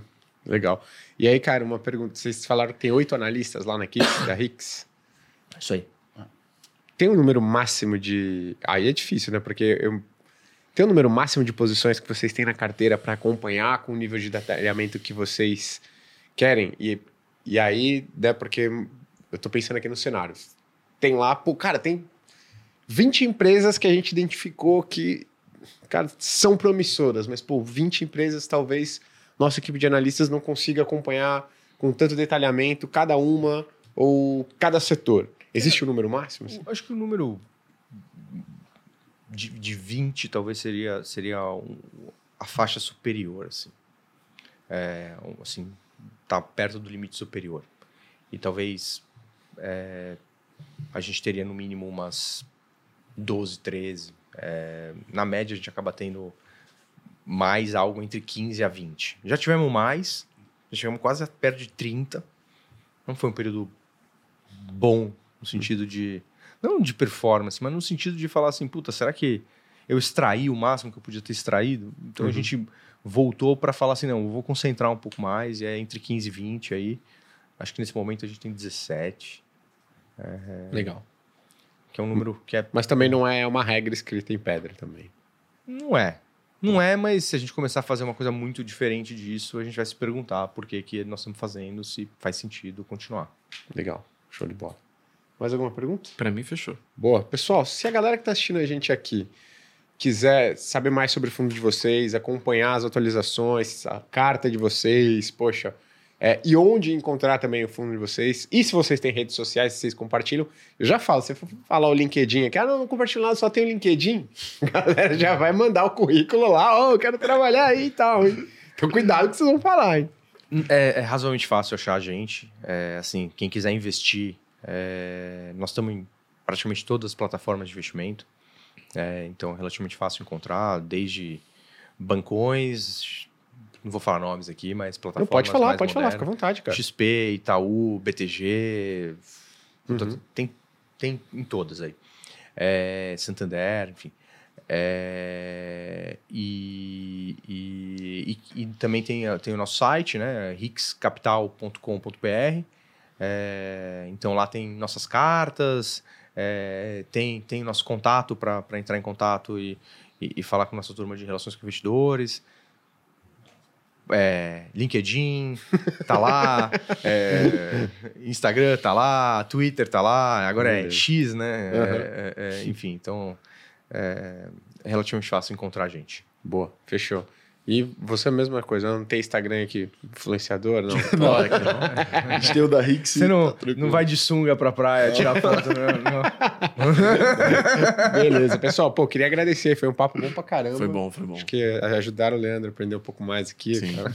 Eu tenho dois cases aqui pra conta. cara. Se fizer um podcast cada semana, cara, num mês já. É, já era, não Carteira nova. Nada, né? Virou carteira nova. Bom, mas muito obrigado pela presença, foi um papo legal pra caramba. Prazer.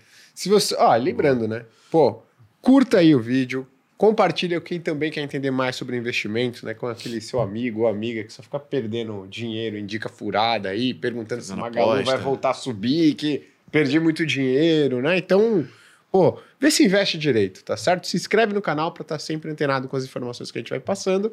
Se quer fazer uma transição para o mercado financeiro, lembrando que o MBA especialista de investimentos da Finclass já está disponível. Se cumprir o requisito da CVM, garante uma vaga aqui na consultoria do Grupo Primo. Perfeito? Então, uma excelente porta de entrada para o mercado financeiro. Leandro, se quiser te encontrar nas redes sociais, já que você é um influenciador, Eu sou. você. Eu não faz- vou de sunga pra praia também, mas eu. Mas faz dança. Você garante uma é, dança. faz um. Ou pelo menos não tira foto se for, né? É, o Leandro, ele é o cara Ipanema, conceitual, sábado da cara. tarde tal. Ele é um cara conceitual, ele não tira foto dele mesmo. mas Só, só falta cara... das coisas, assim. Fala das coisas, é, exatamente. É, adolescente. É, é até, até fase índia ainda. É, quem quiser me encontrar pode ser no Instagram, leandro.varos, ou no Twitter, arroba volts. Em breve, YouTube, espero eu. Boa. E você, Gui? No Instagram, gui.cadonhoto, no YouTube da Finclass, não só eu, né? Então tem nossa analista de fundos imobiliários, investimentos internacionais, eu lá falando de renda fixa, economia. Então você pode seguir acompanhando aí fora o YouTube, obviamente, dos economistas, tá certo? Então, pessoal, de novo, muito obrigado. Obrigado mesmo. Gui. Obrigado pela audiência, foi um prazer inenarrável estar aqui com vocês nessa sexta-feira. Até a próxima. Tchau, tchau. Tchau.